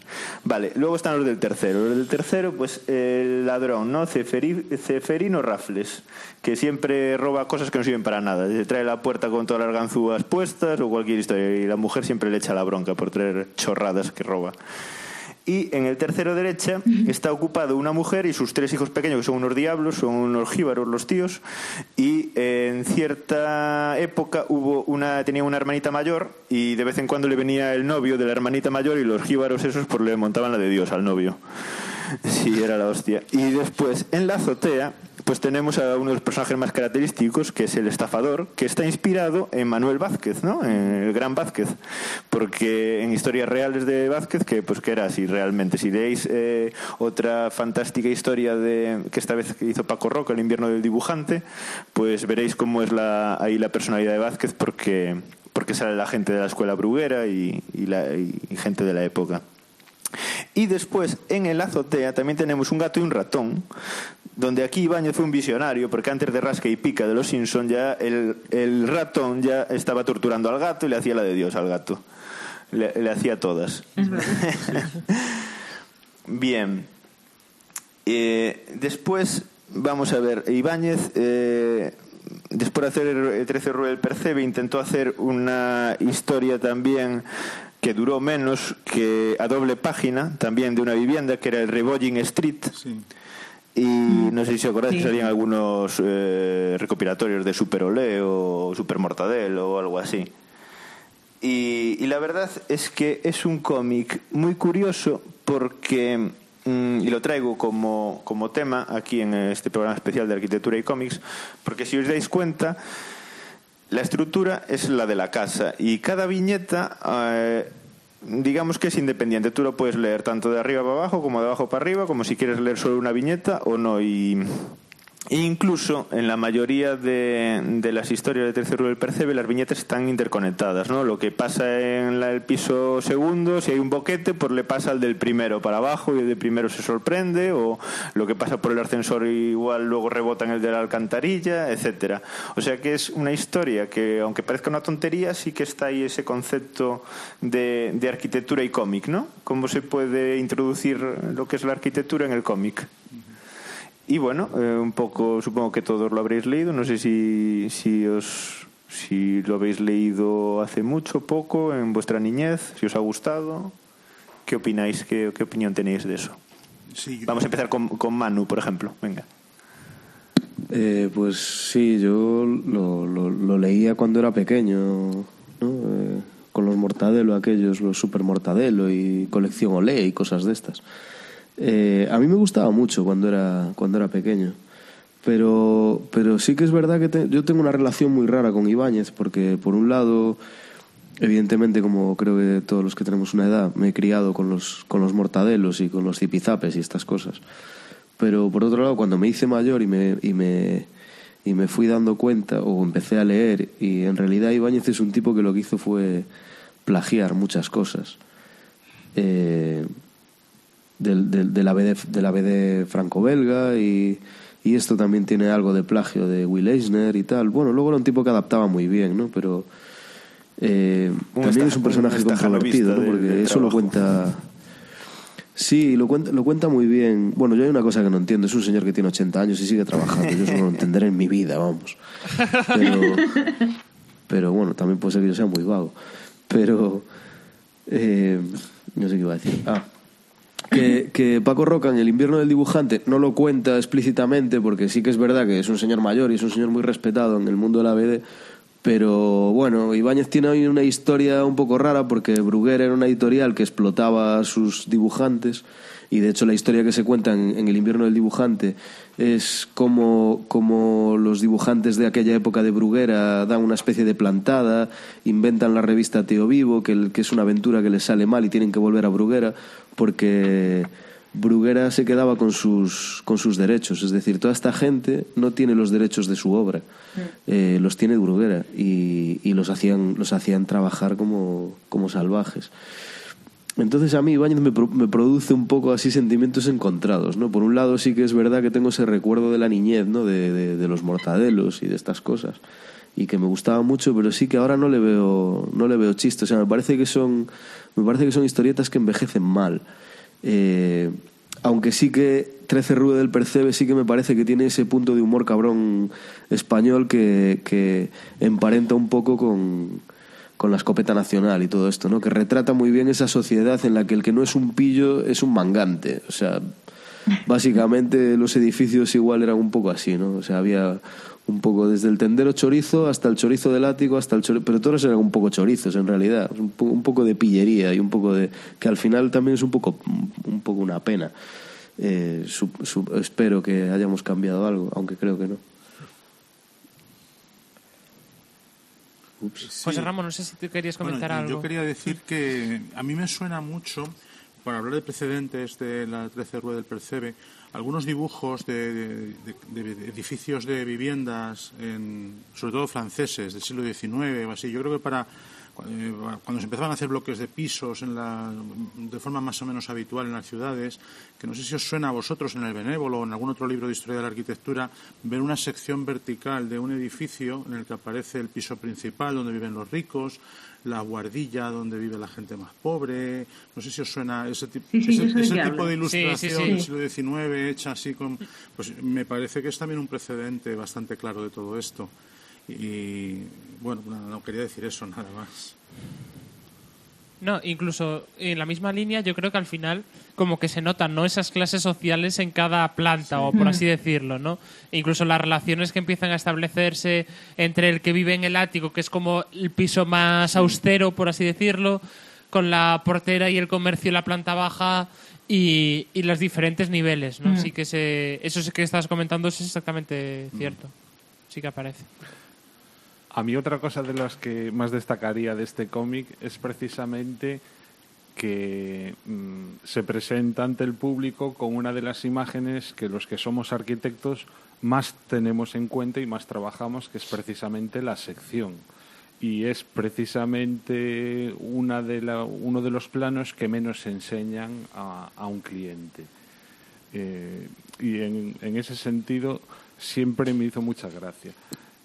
Y ya en plan anécdota, yo hace la verdad muchísimo que no leo 13 Rue del Percebe desde niño prácticamente, pero no sé si ya el arquitecto que debía llevar dentro en aquel momento había algo que me traumatizaba y era que yo no entendía cómo se podía llegar a los pisos que hay en la izquierda desde el ascensor, porque no veía pasillo. Claro. A veces en en- hay en alguna que aparece una puerta como al fondo, como Sí. que hay un pasillo por, por detrás, pero Sí. no en todos. Es decir, hay algunos que aparece una pared y otros que aparece la puerta, que es Pero como un otras poco veces extraño. la puerta estaba en el tabique justo que comunica o, eh, o que separa un piso del otro, ¿no? Hay que hacer otra sección, hay que hacer otra sección ahí. Yo, yo ahora, a posteriori, viéndolo, hay otra cosa. Ahora, no entonces. Ahora me entonces me encantaban y además era muy gracioso porque, como decíais antes, eh, se podía leer en el orden que tú quisieras. Sí. Y si te fijabas bien, encontrabas, como los mortadelos, había detalles. A veces el gato y el ratón no los encontrabas y estaban en el ascensor en vez de en el ático y cosas así. O el sol tenía gafas de sol o cosas estúpidas. A mí otra Eh, cosa, perdón, lo- pero- simplemente por acabar con lo que estaba diciendo, que la escalera también no tiene sitio. Sí. No, no, era imposible. No, pero te diste cuenta que, claro, es que esto seguramente alguien que no sea de arquitectura ni siquiera se ha dado cuenta, porque yo de cuenta de niña no me he dado No, cuenta. yo te hablo de Tiene niño, el mismo ¿eh? espesor. Claro, claro, pero ah, pues yo de esto me di cuenta después. Tiene el mismo espesor el tabique que separa dos pisos que el para pared de la calle que el suelo. Y de hecho a veces se caían de un piso para el otro y tenía mucho sentido de niño, pero ahora es como, ¿de qué manera? En serio. En fin, tonterías. Muy bien. Eh, ¿Queréis comentar algo, alguno que no haya hablado? ¿O pasamos al, al siguiente que tenemos? Pasamos, claro. pues venga. Eh, el siguiente es La mansión de los Pampín, de Miguel Ancho Prado, que en mi opinión es una crítica feroz a la época de la burbuja y al Mm. particular gallego también. Y bueno, Manu nos va a hablar un poco de, de esta lectura que, que se leyó él. Bueno, la, la Mansión de los Pumping es un cómic que Miguel Ancho hizo por encargo de la, de la COAG, ¿no? Del, Del colegio. Sí, el proyecto Terra. del Colegio de Arquitectos. Y, y es un cómic eh, que Miguel Ancho saca ahí toda su artillería de retranca. Eh, además tiene un, tiene un cambio de estilo, ¿no? Hace como un dibujo así un poco igual menos elaborado, pero igual más fresco también. Eh, y en realidad lo que cuenta es la historia de una familia, que son los Pampín, que heredan eh, de una tía que tenía en el pueblo. Y Solina, que es la Eh, tía. Sí. Y, y, y Miguel Ancho empieza ya dándoles mucha, mucha cera a esta familia, ya, ya desde el principio, porque cuando llegan al notario, eh, ellos escogen el lote que creen que es el bueno y acaban escogiendo el malo, claro. Eh, o bueno, el malo. El que teóricamente no es tan bueno, ¿no? Porque, porque al final acaban escogiendo una casa en el pueblo que, que, que es la famosa, la famosa mansión del título, que en realidad no es una mansión, es una casa de pueblo. Y estos tipos llegan al, llegan al pueblo y parece que todo el mundo les toma un poco el pelo, ¿no? Eh, resulta que el alcalde les dice que sus terrenos no valen nada porque su idea es venderlo. Eh, el alcalde dice que eso no vale nada. Casualmente todas las fincas que hay alrededor son del alcalde. No pueden construir porque, porque no les llega los metros de finca para, para construir. No les vale la pena reconstruir porque como no vale nada, ¿para qué van a gastar el dinero? Y, y entonces el alcalde le hace una oferta para quedarse con todo y el constructor del pueblo les hace otra oferta para intentar comprarles su pequeña mansión y venderles un piso en el pueblo que, que, es el, típico pueblo gallego que, que no había nada y que ahora de repente pues hay centros comerciales o quieren que haya centros comerciales y tal, ¿no? Eh, a mí me parece un bueno es un cómic un poco peculiar en la historia de, de bueno en la trayectoria de Miguel Ancho Prado pero sí que me parece muy interesante el- la, la retranca con la que con la que trata el tema eh, Miguel Ancho y cómo refleja un poco el cosmopaletismo ¿no? de, la, de la familia media y de cómo empieza la burbuja inmobiliaria, cómo de repente todo el mundo se cree que tiene una mansión en el pueblo y en realidad lo que tiene es una casa de pueblo y que en realidad ese es el tesoro, ¿no? tener una casa de pueblo y no una mansión. ¿Para qué coño quieres una mansión? Y que de repente eso, que todos los alcaldes eh, se vuelven locos y quieren y quieren tener su centro de arte contemporáneo y su mega proyecto urbanístico maravilloso para, para pueblecillos que igual no, no. De hecho, eh, lo retrata muy bien una viñeta en la que el, el secretario del alcalde el funcionario le, le dice al alcalde ¿no? que era mejor que intentásemos ir por el rollo del ecoturismo y tal. Y el alcalde le dice, tú cállate, que tú no sabes nada. Que tal. Eh, El funcionario del me- ayuntamiento. Sí, sí, sí. Me, me- me parece. Bueno, esto de hecho estaba dentro de un proyecto que era el proyecto Terra, me parece, ¿no? El proyecto. Sí. Proyecto Proyecto Terra, sí. Terra, que era para, para un poco comunicar, un poco lo que, lo que yo decía antes, ¿no? Eh, eh, llevar a la, educación secundaria la arquitectura y, y hacerles, o ya desde, desde más jóvenes, ¿no? Hacernos entender qué es la arquitectura y cuáles son los errores, porque aquí en realidad retrata muy bien todos los errores de cómo al final, o sea, ahora visto con la perspectiva del tiempo, mucho más, o sea, que esto es casi, es casi visionario, exactamente, esa era la palabra. Además que es el, Eh, el ABC de la corrupción. cómo, cómo- cómo se fue inflando, ¿no? Cómo se fue inflando la burbuja. eh, están retratados todos los actores de la burbuja, cómo el alcalde está conchavado con el constructor, cómo los dos negocian, al final, eh, no, pues medio se ríen de esta familia, que al final, eso, se- eh, la viñeta final a mí me parece brutal. Los tíos están en una playa hipermasificada, ¿no? Y le dice... y- Sa- San Senso San seguramente. Senso, seguramente. Tiene, Era de Riazor, es verdad, es verdad. tiene toda la pinta de una de esas urbanas y, y- y le dice uno al otro del matrimonio, estos son vacaciones, ¿no? Ahí retrata muy bien todo este cosmopaletismo que de repente, pues todos, no sé, que, que, que to- todo el mundo se creía que tenía, no sé, una mansión en el pueblo y ni falta que hace, ¿no? Sí, para mí, desde luego, esta obra debía de ser lectura obligatoria para todo el mundo, o sea, porque eh, en el fondo lo que está haciendo es poner a la vista una de las subversiones de la arquitectura que, es en lo que la hemos convertido muchas veces. Y es que la arquitectura, en mi opinión, ha dejado de ser eh, ese espacio, esa casa donde nosotros vamos a vivir para convertirlo en un objeto más especulativo, donde la importancia está precisamente en, en el valor eh, especulativo que podemos hacer con el espacio donde vivimos, más que precisamente el- ese lugar que debería ser nuestro refugio. ¿no? Y entonces, pues eso, o sea, desde el, el propio cliente que lo ve así hasta los constructores, los políticos, etcétera, ¿no? Y que en el fondo mm, considero que la situación en la que estamos es precisamente heredera de eso, ¿no? De haber dejado de ver nuestras viviendas como lo que deberían ser para haberlos convertido eso en un, en un objeto que es moneda de cambio.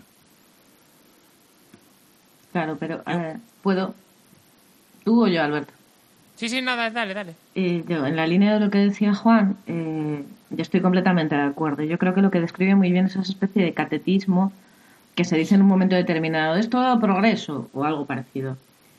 Esto es progreso, hombre, esto es progreso. Esas casas bajas son una porquería, aquí hay que poner casas de ocho pisos y tal. Pero os saltáis un poco, bueno, porque no da tiempo a contarlo todo también, pero seguro que os habéis dado cuenta del detalle de lo del Castro. Sí. O sea, también pone de vuelta y media a la administración, porque una de las cosas que ocurre es que se ponen a revolver por allí y acaban saliendo restos de un castro. Y al tío, lo primero es que se le ponen un los castro ojos es en forma de un, dólar. eh, sí, es eh, verdad. restos arqueológicos. Sí, restos arqueológicos que aquí en, en Galicia, en Asturias, en el norte, eh, tienen que ver con los celtas y que a veces, muy pocas veces, había tesoros. Y los, los castrenses, había oro, ya sabéis que había oro, aquí en Orense sobre todo. Entonces el tío se le ponen los ojos haciendo chiribitas pensando que va a encontrar allí un tesoro celta y tal. Y se va para patrimonio. Y en patrimonio, aparte de decirle que si hubiera tesoro es de patrimonio, no es suyo, pero las tierras son mías, ya, pero no. Eh, les recomiendan que lo, que lo tape, que total castros hay muchos. O sea, Ya, es que.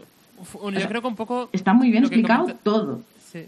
Sí, lo que, incluso yo creo que para la edad, porque al final yo creo que esto al final era un trabajo que, que se había planteado desde el Colegio de Arquitectos, pero pensado para empezar ya a enseñarle estas cosas a alumnos de primaria y secundaria, ¿no? Entonces, imagínate llegar a una clase y que el propio alumnado se, se lea el cómic de Miguel Anso y que empiece un poco a descubrir qué es lo que está Sí. pasando alrededor, de las relaciones que hay con la administración, con el político, con el constructor y, y todas esas relaciones, ¿no? Y muchas veces sin pensar ni siquiera lo que, lo que tienes, ¿no? Sin darle Sí, valor, sí, solo sí. viéndolo en plan, voy a ganar más dinero, así que voy a hacer eso. Entonces es como, yo creo que es una idea genial del Colegio de Arquitectos y de- del proyecto Terra en particular, eh, transmitir eso a, lo- a los alumnos así, arquitectura ya desde el principio, desde pequeños, y un poco no solo arquitectura como edificio o como época o un tipo de arquitectura, sino todas las relaciones que tienen que ver con la Sí, arquitectura, que es lo más importante, porque al final sin esas relaciones no haces nada. Este es un poco un paradigma de cómic y arquitectura, ¿no creéis? Así un cómic que debería hacerse de vez en cuando para que la gente se familiarice con lo que con lo que está pasando, ¿no? O, o con lo que es la arquitectura en sí. Sí, sí, porque además otro de los aspectos, un poco lo comentaba ahora Chris, es que sobre todo aquí en Galicia tenemos la sensación, la impresión de que nosotros nos compramos un terreno y en mi terreno hago lo que me da la gana. Y en absoluto es así. Eh, No. en, en realidad, cuando tú te compras un terreno, realmente y prácticamente a lo único a lo que tienes derecho y no siempre es a utilizarlo para plantar algo. O sea, explotarlo de ese tipo, ¿no? Lechugas. Sí, o sea, Claro, tal y es como que eso se, se puede contar por lo del terreno rural y el terreno urbano. Y la clasificación, es que ahí hay temas. Eso pasa en Galicia por el minifundio. Claro, pero esta sensación lo que produce es que cuando alguien se mete a estos temas, que normalmente le ocurre una o dos veces en la vida, este desconocimiento hace que te lleves auténticas sorpresas. Eh, mi novia trabaja en un ayuntamiento, es aparejadora de un ayuntamiento, y las anécdotas son miles, ¿no? Porque la gente Mm. llega allí y realmente no entiende y es muy difícil explicárselo, sobre todo es muy difícil explicárselo por un técnico de la administración que es el que le está diciendo no a esto, no a esto, no a esto, no a esto. Y, y bueno, eso, que es un aspecto que yo considero también que debería ser de dominio público para no Sí. llevarse este tipo de, de sorpresas que muchas veces además la gente se deja sus ahorros comprando y, y luego no puede hacer lo que quiere. ¿no? Es, es complicado. Bueno, por lo tanto, recomendadísimo este cómic, lo recomendamos a Sí. todo el mundo. Sí, para todas las edades. Este, este me lo habéis vendido, me lo subrayo para, para leer. Apa- aparte, lo hay en versión ga- en gallego y en versión castellano. Sí. Aunque la de gallego creo que está Sí, en, ga- en no sé gallego si- yo no lo di encontrado, lo, lo busqué, pero... Sí. Bueno, no va a ser un problema porque en gallego tampoco lo iban a entender. Escucha, para los gallego parlantes, eh, no sé exactamente de qué biblioteca es, pero bibliotecas municipales de La Coruña, Lo tienen. eh, del Fórum. En el Fórum lo tienen, en gallego. ¿Vale? Apuntado queda. Coruñeses. Al forum. Bueno, lo devuelvo el lunes. Perfecto. Bueno, pues eh, vamos a seguir con, con otra serie de cómics eh, que tienen muchísimo que ver con la arquitectura y que es un bueno una serie que actualmente pues podéis aprovechar porque se está reeditando por norma editorial o parece que se va a empezar a reeditar nuevamente que es el ciclo de las ciudades oscuras Eh, lo hizo Schuiten y Peters, ¿no? Y Benoit Peters. Eh, Peters en el guion y, y en el dibujo. Eh, realmente todos los, los cómics que son autoconclusivos, todas las historias, eh, se basan en un mundo eh, fantástico y onírico, como pudiéramos decir el, mundo de la Tierra Media de Tolkien o el, o el mundo de, de Juego de Tronos, pues en este caso es el, el mundo de las ciudades oscuras. Una serie de, de ciudades que cada una tiene sus características y cada uno de los cómics pues eh, se basan o bien en una historia en una ciudad en concreto o bien en un elemento de, ese mundo. Eh, ¿Qué podemos decir más? Pues que Schuiten tiene esa formación eh, arquitectónica de la que hablábamos antes. En este caso, pues estudió arquitectura, creo que es arquitecto, y que es el dibujante de las ciudades oscuras. Y bueno, una característica fundamental de cada una de las historias es que tiene una moraleja detrás de, de cada historia, que ya iremos viendo a medida de que comentemos los distintos tomos. Entonces, ahora eh, Juan, que ha leído Brusel, nos va a hablar eh, de qué va de qué va el cómic de Brusel, de las ciudades oscuras. Juan, cuando quieras. Bueno, pues eh, menos mal que has hecho esta, esta introducción porque la verdad es que yo de los dibujantes y de los guionistas y casi de la serie pues mm, poco sé. Sí, no te porque preocupes. Solo me he leído este, este primer número. Y bueno, Bru- sensaciones, queremos sensaciones. Eh, Bruselas es Bruselas, ¿no? es una especie de alter ego de la ciudad y muchos de los elementos de la ciudad se ven reflejados en, en el cómic. En realidad, mm, la arquitectura aquí, como decíamos, es uno de los protagonistas, pero mm, en realidad de lo que se trata es de hacer una crítica al progreso y sobre todo al progreso eh, no planificado. Eh, nuestro protagonista es un señor que eh, está montando un negocio que consiste en un negocio de plantas de plástico. Esto de las plantas de plástico es considerado por uno, por muchos, como una idealización precisamente de eso, ¿no? del progreso. Ya no tendremos que, regar las plantas. Y, bueno, pues le van sucediendo una, serie de cosas que tienen que ver con, con lo que está desarrollándose en la ciudad.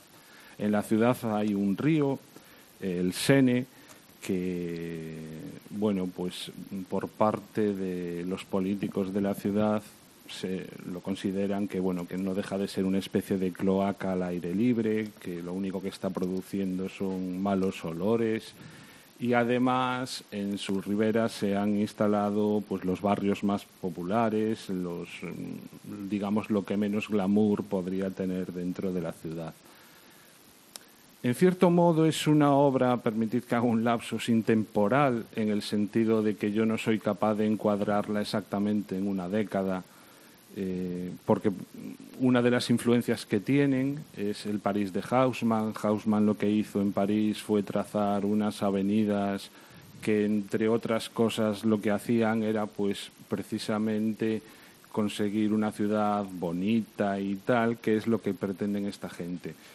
Eliminar lo que son estos barrios populares y convertirlo pues en una ciudad a la altura, ¿no? Higienizar la ciudad, ¿no? Digamos. Claro. Y, y bueno, pues eh, mm, ya digo, es el progreso mal entendido. Eh, es que no me gusta hacer demasiados spoilers de, de lo que ocurre, ¿no? No, hasta por el momento vas bien, no hay. No, bueno, creo pues yo. es, es a lo que lleva, ¿no? O sea, el proceso de degradación de la ciudad con respecto a lo que había a base de unas construcciones que no tienen mucho sentido, que básicamente son rascacielos, pero encima rascacielos eh, no modernos, sino continuando pues con esa eh, imagen de capiteles, frontones, etcétera, que tanto vimos en, las primero, en los primeros rascacielos que se hicieron, ¿no? Pero a su vez mezclado con elementos de tecnología eh, super high tech, como pueden ser un montón de autopistas que incluso se introducen entre estos rascacielos, los atraviesan de lado a lado. Y entonces, pues eso, es un, una planificación de la ciudad que solo tiene que ver con la imagen hacia el exterior y sobre todo con los agentes que intervienen en esa planificación, que en este caso son simplemente un macroconstructor y los políticos que le ríen las gracias. ¿no? Incluso en un momento dado, pues se llega a descubrir que muchos de los terrenos son adquiridos por el propio constructor y, y todo esto. Bueno, Etcétera. Claro, es una fábula Mira, sobre, sobre el progreso malentendido. Mira, hay una pregunta que siempre me llamó eh, la atención la portada. Eh, aparece un, un hombre entre una serie de edificios paseando, pero un hombre, eh, mm, o sea, una altura desproporcionada con respecto a los edificios. No sé si es una maqueta, que anda un tío por en medio de una maqueta a escala de la ciudad o... Eh, Realmente ¿Eso aparece? es una portada que no aparece como viñeta dentro. Y Ajá. sí que hay una, una maqueta, sí que realizan una maqueta, pero no a esta escala, sino pues lo que sé, igual los rascacielos más altos de esa maqueta pues tienen la altura justo de, de los hombres. El, el que aparece en la portada es el protagonista con sus plantas de plástico en la mano y bueno pues eh, Que lleva una maceta en el brazo, ¿no? son, son las, las plásticas. La verdad es que este hombre, es otra crítica, aparte de por el lado arquitectónico, también se hace desde el punto de vista de la medicina. Y se pasa enfermo prácticamente todo el cómic. Y lo van rebotando de unos a otros. eh, empiezan tratándolo directamente con sanguijuelas. Por eso digo que temporalmente no sabe uno bien dónde, dónde enclavarlo. Eh, lo tratan con, homeo- con homeopatía, eh, incluso con uno- unas terapias de electroshock. O sea, da la sensación también de que se está incidiendo ahí, en, porque todo es progresivo, ¿no? O sea, lo primero son las sanguijuelas, después la homeopatía, después la electricidad, tal, ¿no? Cuando el tío lo que tiene es tuberculosis, ¿no? Y, y- y no se ponen de acuerdo, la propia ciencia también, ¿no? en, en ver cómo se debe tratar al paciente. Aparte, buena parte del cómic se desarrolla en un hospital, eh, también se, se plantea el contraste entre el hospital tradicional de la época de las sanguijuelas con, con un hospital high-tech de, de los tratamientos eléctricos estos, que ya digo que, que tampoco lo curan, ¿no? Cuando construyen la ciudad eh, Sí. maravillosa esa, ¿no? Y bueno, el final, bajo mi punto de vista, no es el esperable ni el deseado, pues hay un, un O sea que te dejó frío el final. No, no me dejó frío, pero no es el final feliz que uno espera encontrarse cuando, cuando se encuentran los cómics. Aunque, mm, aunque tampoco es que sea ¿Cum- malo, ¿Cumple pero su vaya, o sea, función el final o...? Sí, sí, sí, sí. ¿Crees que cumple su función en, el, en la conciencia del que lo lee o, o no? ¿O Sí, es un final pocho? Eh, Ah, cumple. Perfecto. No, es un final además adecuado, es muy adecuado a la historia y además bastante realista con la situación de partida. Y bueno, recomendable. Aparte el dibujo me encantó, como decía al principio, es un poco me recuerda a la forma en la que nos obligaban a dibujar en la escuela, en el que todo tenía que estar perfectamente definido. Yo me acuerdo que nosotros nos decían, cuando tú dibujas una ventana tiene que entenderse hasta cuál es el sistema de apertura, ¿no? Y, claro, era, era muy complicado, sobre todo pues eso, para los que no teníamos experiencia en dibujar y, no nos enseñaban a dibujar, tenían que ser los propios compañeros que llevaban ya dos o tres años los que te decían, mira, tira por aquí". Claro. Si no aprendes a base de palos. Y una de las cosas que a mí más difícil me resultaban de representar en aquella época era la diferencia que hay entre el detalle que debía tener una ventana que te encuentras en primer plano con una ventana que está mucho más lejos. ¿no?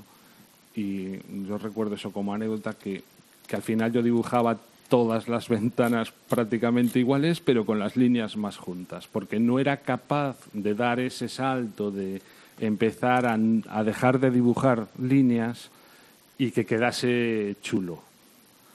Porque como las, los dibujos tenían que quedar súper bonitos a la vista, pues, pues me resultaba muy difícil y este tío es un maestro haciendo eso. O sea que el cómic te retrotrajo también a tu época de juventud más... eh, más... Sí, sí, de eh, Pues eso, ya te de, arquitectura. más de formación, efectivamente. De aquella época. Bueno, no sé si alguno queréis preguntarle a Juan por alguna cuestión de este cómic que os haya parecido curiosa o que queráis saber. Yo, yo, te- yo tengo una duda, como bueno, voy a contar el siguiente y tiene un poco de relación porque es en la misma ciudad. Eh, quería saber un poco cómo estaba dibujado, porque en el que leí yo, como que es todo en blanco y negro, con rayado y demás, con claro oscuro, mucho claro oscuro que diferencia las, las cosas y con mucho detalle. Si también es lo mismo en No, Bruselas. en este, para empezar, es en color.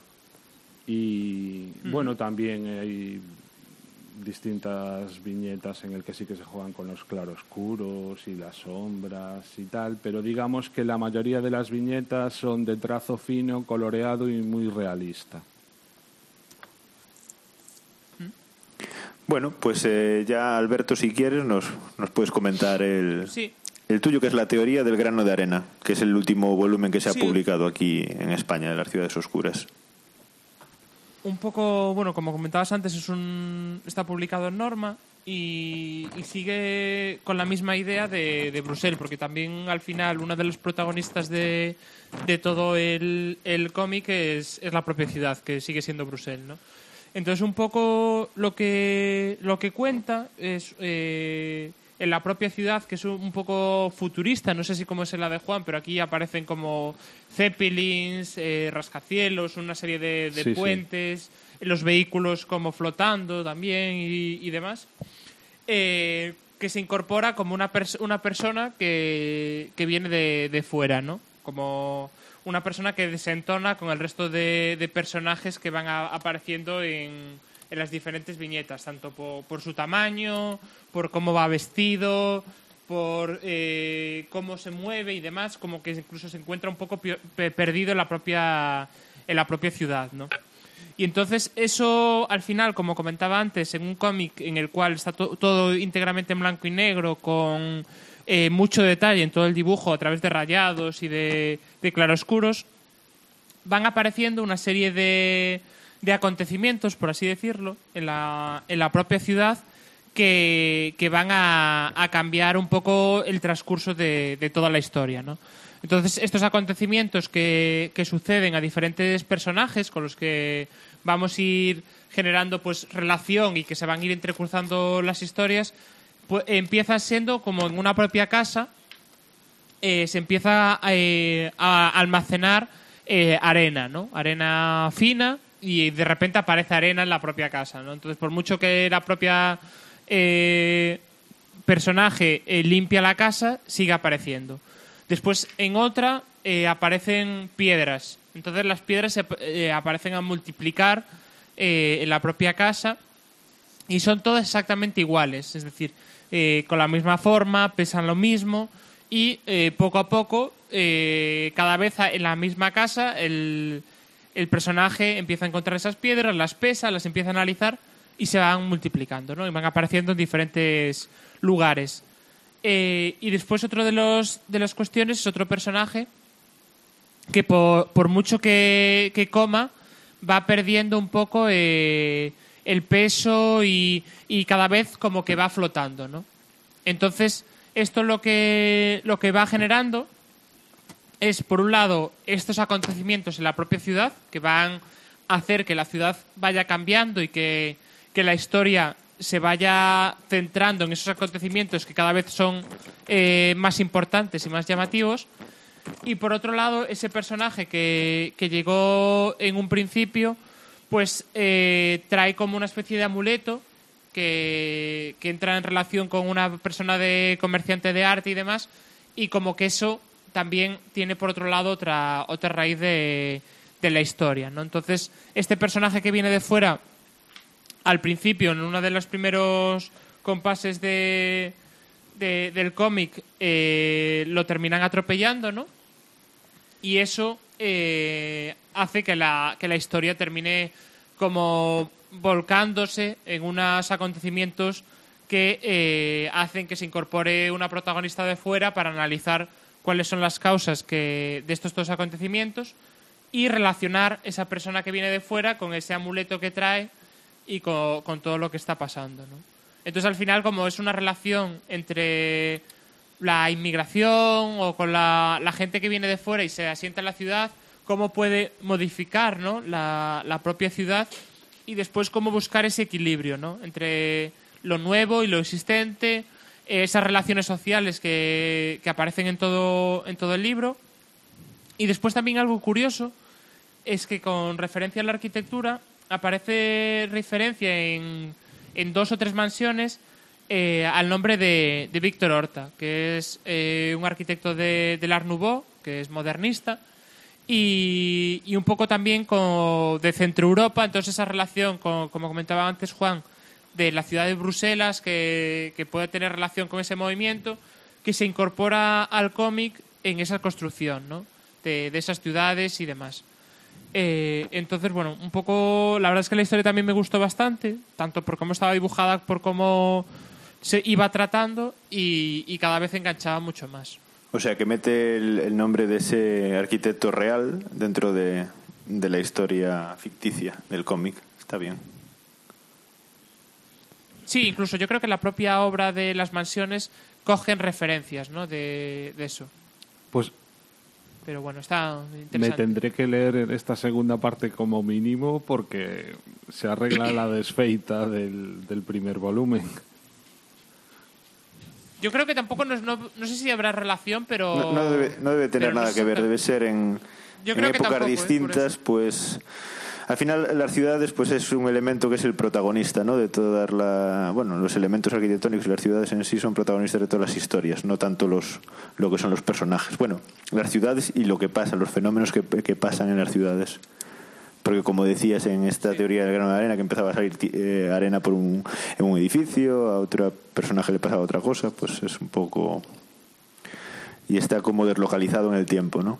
Está como, pues eso fue... Lo, Sí, lo de Bruselas fue en tal época y esto es en la otra, que luego veremos en el archivista como hay un cronista que intenta ordenar todos los fenómenos que pasaron en las ciudades oscuras y, y un poco juntarlos todos.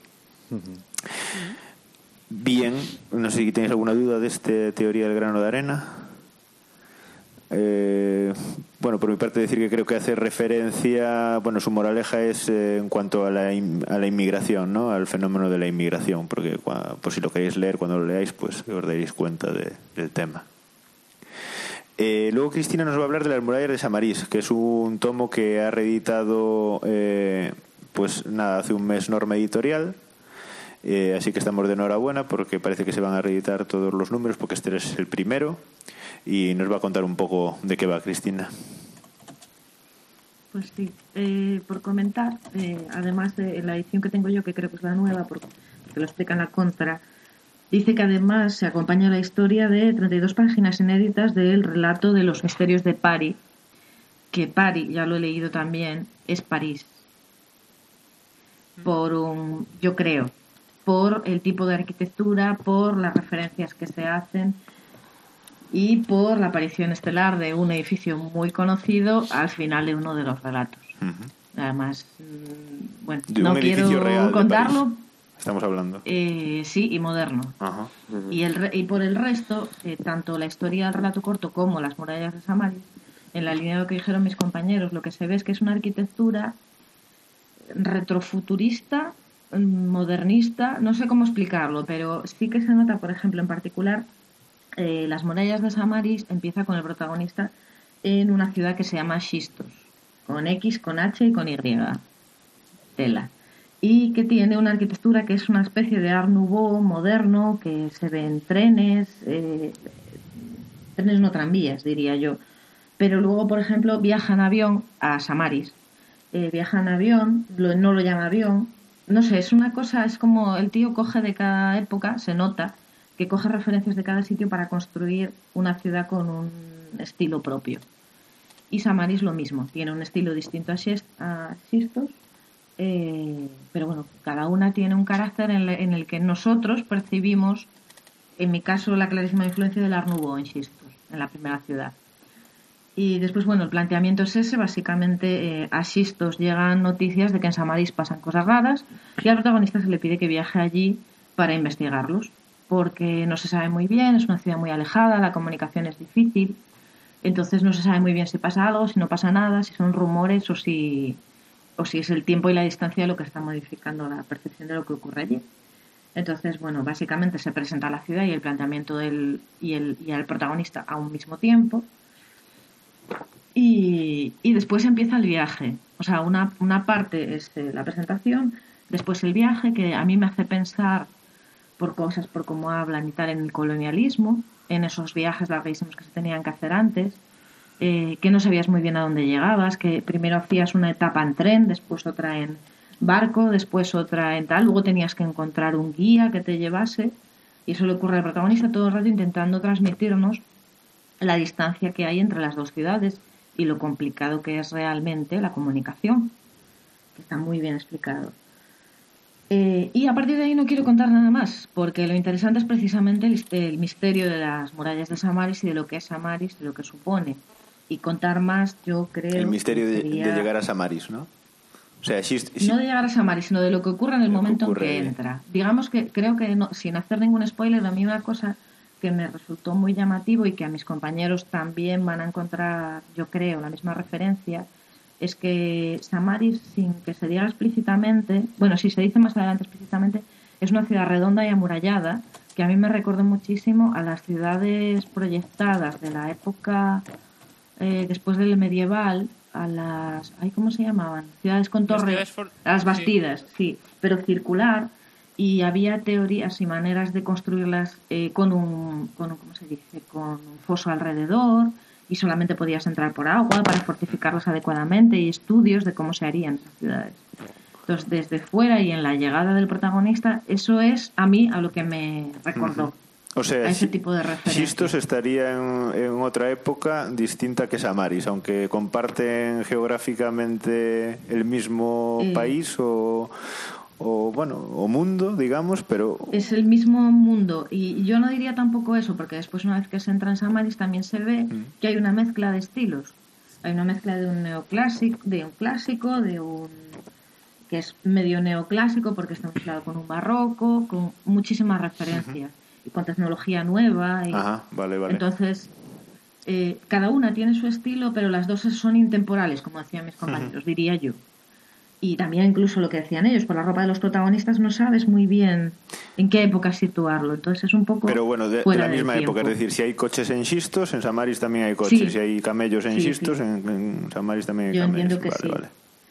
Y bueno, como mis compañeros, Mm. enamorada de, del dibujo, la historia es fantástica, a mí me parece fantástica. Por eso no quiero contar nada, porque creo que cada uno tiene que descubrirlo.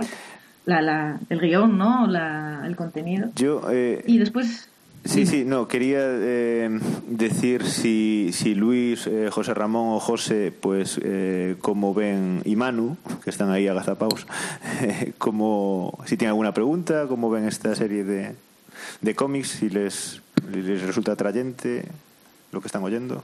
Yo es que he oído Bueno, hablar de ellos, pero no, eh, no he entrado, o sea, no, no los he visto, ni los he podido ni ojear si tan siquiera. Entonces, claro, eh, solamente con los nombres de las diferentes series parece que la arquitectura está bastante presente, ya me lo están reafirmando. Mm. Con lo cual están entrando ganas de leerlo, pero poco más puedo, le- puedo opinar. pues yo en serio os lo recomiendo muchísimo, porque además es un... Yo, eh, por lo poco que vine a entender de lo que contaron tanto Juan como Alberto, en las murallas de Samaris la arquitectura es más protagonista, aún. Es un, ¿Os acordáis lo que decíamos de que es un personaje propio? Pues en este caso lo es, y hasta aquí puedo leer. Se acabó. Ya no digo más. Bueno, y entonces vamos a pasar a, a describir un poco la fiebre de Urbicanda, que nos lo va a describir Manu, que la ha leído, y que también, pues bueno, Urbicanda es otra ciudad de este, de este mundo intemporal, ¿no? De las ciudades oscuras, es otra ubicación. Y eh, Manu, ¿qué nos puedes contar? El señor B. Pues eh, La fiebre urbicanda a mí es un cómic que me, que me encantó desde la primera vez que lo leí, que fue hace muchos, muchos, muchos años, y que le perdí la pista y no me acordaba de cuál era el título, y tardé en, en encontrarlo de nuevo. Y bueno, es, un cómic eh, que además fue premio al mejor álbum en Angoulême, o sea que esto ya es una, una garantía de calidad y bueno, como en todos la arquitectura es, protagonista, por supuesto, pero en este caso yo creo que de, de todos los de las ciudades probablemente este sea el que más, más protagonismo le dan a la arquitectura. Eh, la, his- la historia es un poco surrealista, como en casi todos los, casi todo, el- todo el ciclo de las ciudades oscuras tiene un poco ese surrealismo borgiano igual, ¿no? Eh, sí, un poco onírico todo, un poco, poco eso, onírico, surrealista, entonces. sí, con historias que mezclan la realidad igual más cotidiana con, con una parte así como muy imaginativa. En este caso, eh, Urbicanda es una ciudad eh, casi diseñada enteramente por, por un solo arquitecto que, que, lleva por nombre Eugene Robic y, y es un tipo como, como muy obsesionado por la belleza de la arquitectura, por la simetría, que la ciudad sea simétrica. Al principio nos cuenta que tiene una especie de discusión con el consejo, ¿no? con los políticos de la ciudad, porque en la ciudad solo hay dos puentes y él estima que para que la ciudad sea simétrica desde, desde su punto de vista necesita un tercer puente. Entonces te ponen una viñeta cenital en la que te ubican el puente y, es evidentemente la simetría perfecta. Y, y nada, la, historia se desencadena cuando en el despacho de este hombre, eh, de, este arquitecto, este urbatecto, en realidad no es un arquitecto, eh, alguien le trae un cubo, una, bueno, una estructura cúbica, eh, pequeñita, que él tiene allí encima de su mesa y no le da, no le da mayor importancia, y la deja allí apoyada encima de su mesa. Eh, entonces esta, esta estructura empieza a crecer y va creciendo y se va haciendo cada vez más Pero grande. encima la y- deja mal apoyada. Sí, encima la deja tor- como torcida, ¿no? Eh, entonces va, va, va creciendo y se va multiplicando. Es decir, no, so- no solo crece a lo largo y a lo ancho, sino que va eh, replicando, es una estructura cúbica. Es decir, se van soldando cubos entre, entre sí mismos. Eh, todo esto pues, pues lo- los pilla un poco de imprevisto, no saben muy bien qué, qué, qué- qué coño pasa ahí. Y cuando se quieren dar cuenta, pues esa estructura eh, sale de la, de la habitación, del despacho de este urbatecto y sale, empieza a salir por, por, por la casa, ¿no? Y, va cre- y sigue creciendo y creciendo y va saliendo por la ciudad. Entonces eh, se vuelven todos un poco locos porque nadie entiende qué, qué es esto. Eh, eh, comentario friki, puedo. Sí. Eh, del libro que acabo de leer, hay un momento determinado que no puedo decir por qué, pero hay un momento determinado del libro en que alguien le llama a la puerta de E. Robic, Claro. Architect. Claro, es que, es que todos los libros, en realidad no, Están todos ligados. Sí, están ¿no? todos ligados, no tienen mucho que ver, eh, pero sí que Robic aparece en alguno más. Es decir, sí que, tiene, sí que tienen una cierta relación. Y todas las ciudades, porque en Urbicanda se habla de Xistos y se habla, de hecho la comparan, ¿no? Un poco como ellos tienen la ciudad perfecta, maravillosa, con una arquitectura preciosa y tal, y los otros son como, ¿no? Como esas ciudades que están mal- tan mal diseñadas y tal, ¿no? Ellos tienen un poco a gala esto. Entonces este, esta estructura cúbica viene a, a destrozar su pequeño orden porque, claro, no, no pueden controlarla. Y bueno, Es al la, la final... arquitectura eh, la- descontrolada totalmente. Sí, de- sí, porque, porque, porque al final acaba siendo un puente entre lo que ellos no quieren, ¿no? Porque esta ciudad tiene una parte norte y una parte sur. La parte norte, eh, si no recuerdo mal, es la que en la que vive la parte más desfavorecida de la población y la parte sur es la parte donde viven los, los más ricos y tal. Entonces lo tienen todo como muy controlado, ¿no? Y, y esta estructura llega a, que, a crecer tanto que acaba uniendo las dos partes de la ciudad. Entonces acaba siendo un puente entre las dos partes, cosa que a estos los descontrola mucho, hasta el punto de que hace caer la oligarquía que, que, que gobierna la ciudad. O sea, to- todo esto es como una revolución. O sea, es, es como si la propia arquitectura se revolucionara contra, contra este orden establecido de esta ciudad tan deshumanizada y... La arquitectura se abre camino. que claro, es, se- ¿no? se- no solo se abre camino, sino que acaba, digamos que tendiendo los puentes que ellos no quieren, ¿no? Es decir, acaba uniendo la parte gueto de la ciudad con la parte rica de la ciudad. Y claro, como es una tru- estructura tan grande, al final, eh, como, como el ser humano se adapta a todo, pues en esa estructura al final acaban creciendo desde, desde puestos de venta de distintas cosas hasta hasta huertas aéreas y claro, no pueden controlar el paso, no tienen suficiente... prostíbulos creo que también. en las Sí, sí, sí, bueno, es, es todo así un, un poco loco y tal. Y bueno, a mí, a mí me parece, me parece una, una crítica muy velada a este, a este tipo de arquitectura que no tiene en cuenta al ser humano, ¿no? Que, que sí, es muy bonita la ciudad, pero en realidad es un poco invivible, ¿no? Ellos hacen una ciudad un poco invivible, muy majestuosa, de una arquitectura, eso, que, to- que toda la obsesión del, del urbatecto este es que sea todo simétrico, que sea todo grandioso, todo excepcional, pero que en realidad es invivible. Y, y- y eso, esto acaba como dinamitando toda esa sociedad. Y tiene un final muy, muy peculiar, muy curioso. A, mí, es decir, bueno, es un libro que he oído hablar mucho de él y la verdad es que tenía ganas de leerlo, pero al final, entre que no lo encontré en ningún sitio para cogerlo en ninguna biblioteca ni, ni nada, no, no lo pude leer. Pero ahora con lo que estabas contando, me recuerda un poco a, a, la, a la ciudad de Constant, de New Babylon, que era una ciudad de los situacionistas, es decir, de uno de los, de los últimos movimientos de vanguardia, que, que lo que proponía era una ciudad eh, para una sociedad de ocio, ¿no? Que se que disfrutaba de la ciudad de, de otra manera, no como estamos acostumbrados de ir a trabajar y demás.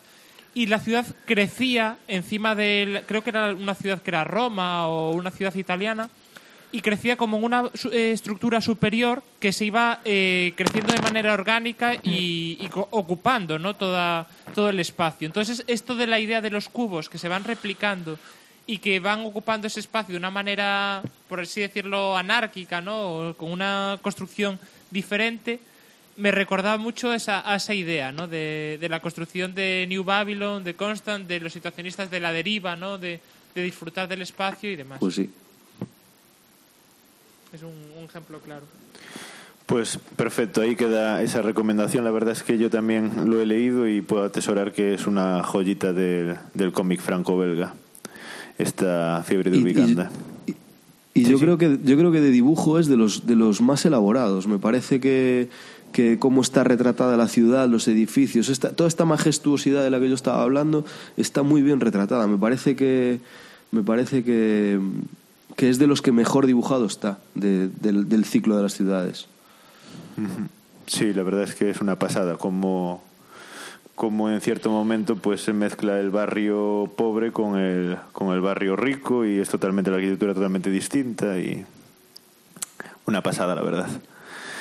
Dando muchísimas ganas de leerlo. Corriendo a la biblioteca. corriendo, corriendo. Bueno, pues eh, yo por mi parte voy a comentar La Torre, eh, que es otro cómic del ciclo de las ciudades oscuras. Eh, en la torre tenemos, a, bueno, es una construcción inmensa, eh, grandiosa, que eh, no sabemos muy bien el, la dimensión que tiene hasta, hasta un poco llegando al final del, del cómic, eh, en la que hay distintos sectores, en, en cada uno de los sectores hay un mantenedor. Y nos vamos a centrar en la historia particular del de, eh, el mantenedor, que en este caso eh, lo llaman Giuseppe. Vamos a ver, lo tengo por aquí, que, es que son tantos nombres que no ya no me acuerdo yo. Giovanni Battista. Ese, Giovanni Battista, que yo buscando, eh, porque, bueno, algo me preparé el podcast, aunque no mucho, eh, pues resulta que Piranesi se llama Giovanni Battista Piranesi, que es, eh, bueno, vosotros que sois arquitectos sabréis eh, más quién es, que es el gran eh, pues ilustrador del, del Renacimiento, ¿no? Arquite arquitectónicamente hablando. ¿Es, ¿Es, correcto? Sí, sí, vale. Sí. Bien, pues entonces tenemos esta, esta inmensa construcción eh, donde tenemos a este mantenedor que es eh, Giovanni Battista que un buen día pues se levanta y, y, bueno pues va a arreglar los distintos desperfectos de esa torre en la que no ha pasado por allí por su sector que es el que mantiene él no ha pasado un alma desde hace muchísimo tiempo y ve que todo se está desmoronando pues que, que los, las claves de las bóvedas pues están resquebrajando cayendo él tiene que bueno realmente está bastante gordo pero hace hace unos esfuerzos impresionantes por subir por una columna, eh, jugarse el pellejo, pues para echar un poco de argamasa en un, en una, en un apoyo de arco de, de una bóveda y, y, se anda quejando todo el tiempo, que le duele la espalda, que por allí no pasa nadie. Y está esperando un poco a que pase pues el inspector de obras para eh, decirle todo lo que está pasando, que esto no puede seguir así, que la torre se viene abajo, etcétera. ¿Qué pasa? Que el inspector de obras que no da llegado y que eso cada vez está peor y entonces él decide por su cuenta y riesgo emprender la marcha, dejar, bueno, ahí hay un poco una pelea un poco personal eh, consigo mismo diciendo, ¿qué hago? ¿Dejar mi sector, abandonarlo a la buena de Dios y aquí no va a haber nadie manteniéndolo, irme a buscar al inspector o esperar a que venga el inspector? Pues llega un momento que no puede aguantar más y se va en busca del inspector. Se va por la torre arriba y por la torre abajo. Bueno, le pasan mil y una peripecias porque es una torre inmensa, grandísima hasta que finalmente llega a, a bueno al sector eh, más habitado de la torre donde, donde está el inspector y le empieza a contar todos sus problemas. El tema es que eh, esto eh, está un poco eh, haciendo la historia está un poco eh, con la moraleja del antiguo régimen y los movimientos revolucionarios no es un poco de, lo que va. Y si vais leyendo la historia que tampoco la quiero destripar mucho lo comprenderéis. Es una historia muy bien dibujada donde aquí no hay ninguna arquitectura modernista ni grandiosa ni coches volando ni, ni ni urbatectos, ni, ni tranvías, ni nada de eso, porque realmente es una torre antigua, pues una construcción, pues como podría ser eh, la antigua usanza, o sea, digamos de, de la época entre el 1000 y el 1500, por ahí, un poco más, más avanzado, pero bueno, no hay nada de hormigón, ni nada de cristal, ni nada de eso, o sea, es todo como, como se hacían las catedrales, digamos, antiguamente. Y bueno, eh, es un cómic que, que realmente sorprende el final y sorprende también mucho la forma, porque el cómic está en blanco y negro, pero llega un momento muy especial en el que aparece el color. Y ahí os lo dejo, porque porque sí, sí, sí, porque es una aparte es que impresiona en la viñeta cómo, cómo aparece ese color. O sea, no es, no es que pase de una viñeta en blanco y negro a una viñeta en color. Que marca, ¿no? Un poco. Sí, sí, sí, sí, porque es lo que digo yo, esa contraposición del antiguo régimen con eh, la yo, revolución. Yo quería con lo que comentaros viene. una cosa. Dígame. Eh, Yago, te- te- te- cuando miraste lo de Piranesi, viste los grabados de Piranesi. Sí, los conozco, los conozco, sí, sí, sí. Y te das cuenta, bueno, yo por lo que vi por internet, salen, en- o sea, salen. Se ve una clarísima influencia de eso en el cómic, salen imágenes de la torre que Sí. parece que hay eh, partes que se parecen a los grabados de Piranesi. Claro, es que estos cómics eh, leídos por arquitectos, vamos, es que ganan muchísimo. leídos Claro, por un profano son una pasada, pero por, por De arquitectos. lo que tú decías, yo he visto trozos de que, que se corresponden con imágenes que yo recuerdo de arcadas de Notre Dame y de... ¿Sabéis las construcciones estas que hay en la India, chicos? Que son como de escaleras que van bajando en espiral, como en una parte, como una torre, pero por dentro. Eso también sale. Bueno, si miráis por Google vais a encontrar mogollón de imágenes y yo veo mogollón de Sí, referencias. los grabados más famosos de Piranesi fueron las cárceles. Piranesi tenía dos tipos de Sí. grabados. Unos eran una representación de las ruinas romanas o de las ruinas de alguna obra renacentista también, muy fidedignas, y luego estaba lo de las cárceles Sí. que eran dibujos de invención. Bastante, bastante Sí, sí. misteriosos, bastante, algunos con perspectivas imposibles y, y muy, Sí. muy, muy extraños. Y sí que es verdad que este cómic de la Torre se parece mucho a ese espíritu de las cárceles. Sí. En cuanto a la arquitectura sí. imposible, que está por encima de ti, que te, que, te, que te destruye casi como persona, porque te se apodera de ti. Y la verdad es que sí que es muy impresionante. Y efectivamente el nombre es claramente el de, el de Piranesi. Es- Sí. No es una casualidad, ¿no? Aquí se le nombra como Giovanni Battista. Sí, sí, sí. Pues le fa- falta decir Piranesi, de apellido. Sí, sí. Incluso, eh, ahora que me estoy acordando, Manara tiene un cómic que se llama Piranesi Sí. y el planeta prisión. También. Y también está inspirado en los grabados de Piranesi. sí. Ese no lo leí yo de Manara, pero, pero mira, una cosa más para apuntarme ahí. Pues no, es un cómic que, que la verdad es que es una pasada leerlo, porque lo que le pasa a este hombre, como en los líos que se mete y todo, pues de arriba abajo y de abajo arriba por la torre, es increíble. Así que os lo recomiendo encarecidamente. Bien, y nada, para finalizar eh, un poco este ciclo de las ciudades oscuras y, y un poco eh, el día de hoy, aunque continuaremos para todos los oyentes, continuaremos en próximos episodios, pues Alberto nos va a hablar de El Archivista, que es un- uno de los volúmenes que, que completan las ciudades oscuras. Sí, bueno, es que tampoco. Al final yo fue el primero que leí. Y no sé si clasificarlo como.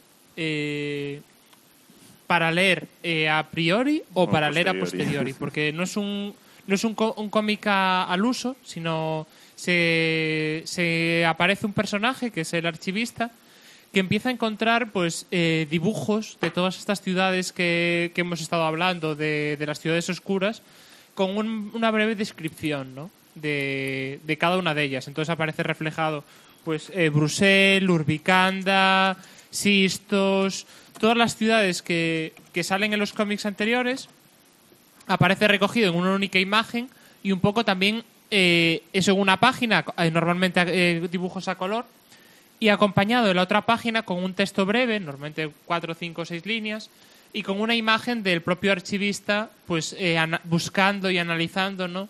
Esa, esa ciudad y, y demás, ¿no? Entonces un poco esa clasificación al final que es de, de todas las ciudades oscuras aparece reflejado en este volumen y, y como que también te da una visión conjunta, ¿no? De, de cómo pueden ser todo, cómo es todo el conjunto de los, de los cómics de las ciudades oscuras, de cuáles son esas posibles relaciones, de las diferencias, de las semejanzas entre las ciudades y, y cómo se van eh, relacionando, ¿no? Ent- entre Se ellas. supone que, que estas, Y- que estas imágenes que aparecen son las que está viendo el propio archivista eh, cuando está rebuscando entre los papeles de- del archivo.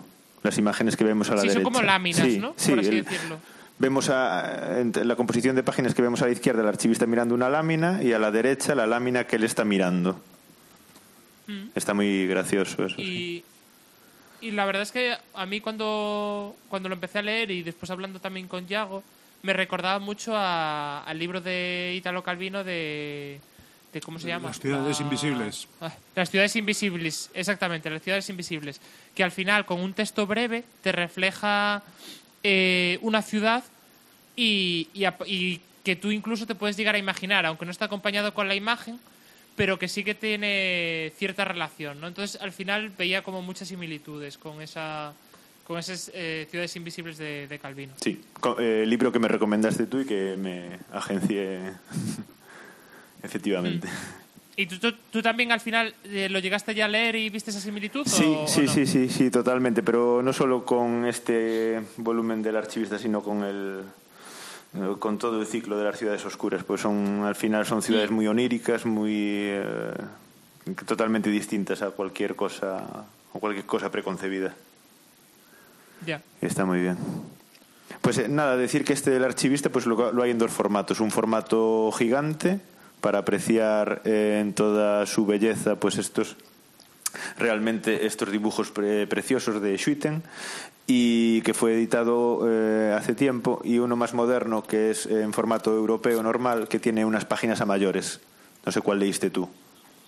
Yo, yo leí el segundo, el que es, bueno, es con tapa dura, pero el que tenía incluso alguna página más al final, como de extra, ¿no? Que, que aparecían como una serie de ciudades a mayores. Pues bueno, eh, no sé si tenéis alguna pregunta más.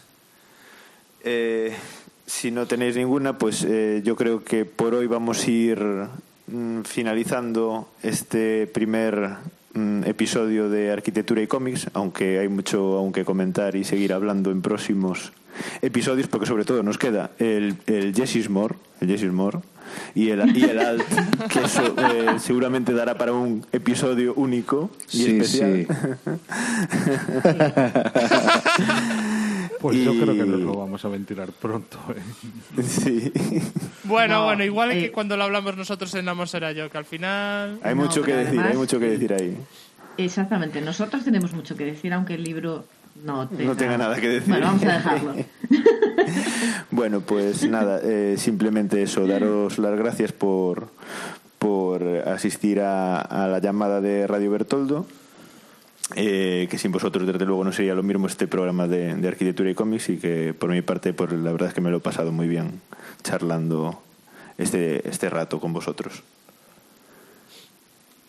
Pues no sé, yo también la verdad es que tenía ganas ya al hacer este podcast conjunto, cuando tú habías comentado aquel listado de cómics, me parecieran súper interesantes. Ya un poco recordando estas viñetas desde Atlántico que había aquí en Coruña, de los ciclos y la relación con la arquitectura, y, y poder ahora hablar con vosotros sobre la temática y sobre todos los cómics que nos quedan pendientes para otra segunda o tercera fase, la verdad es que lo he pasado muy bien. A mí personalmente también me hace bastante, bastante ilusión tanto grabar contigo, Yago, como, como grabar con el señor Muchas gracias.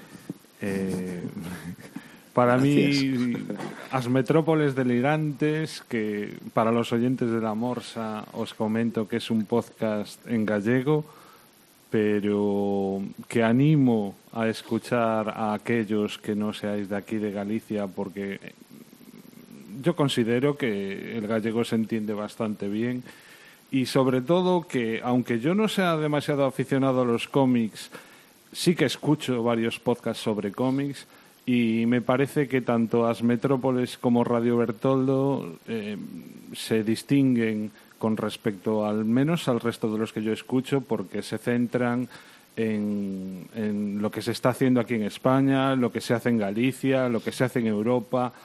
Y sí, de vez en cuando puede aparecer cómic americano o manga, pero desde luego no es el, el protagonista como sí lo es en la mayoría, ya digo, de los otros podcasts.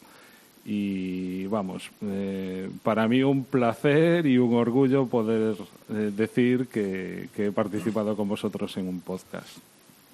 Pues muchas gracias, Juan. Lo mismo digo.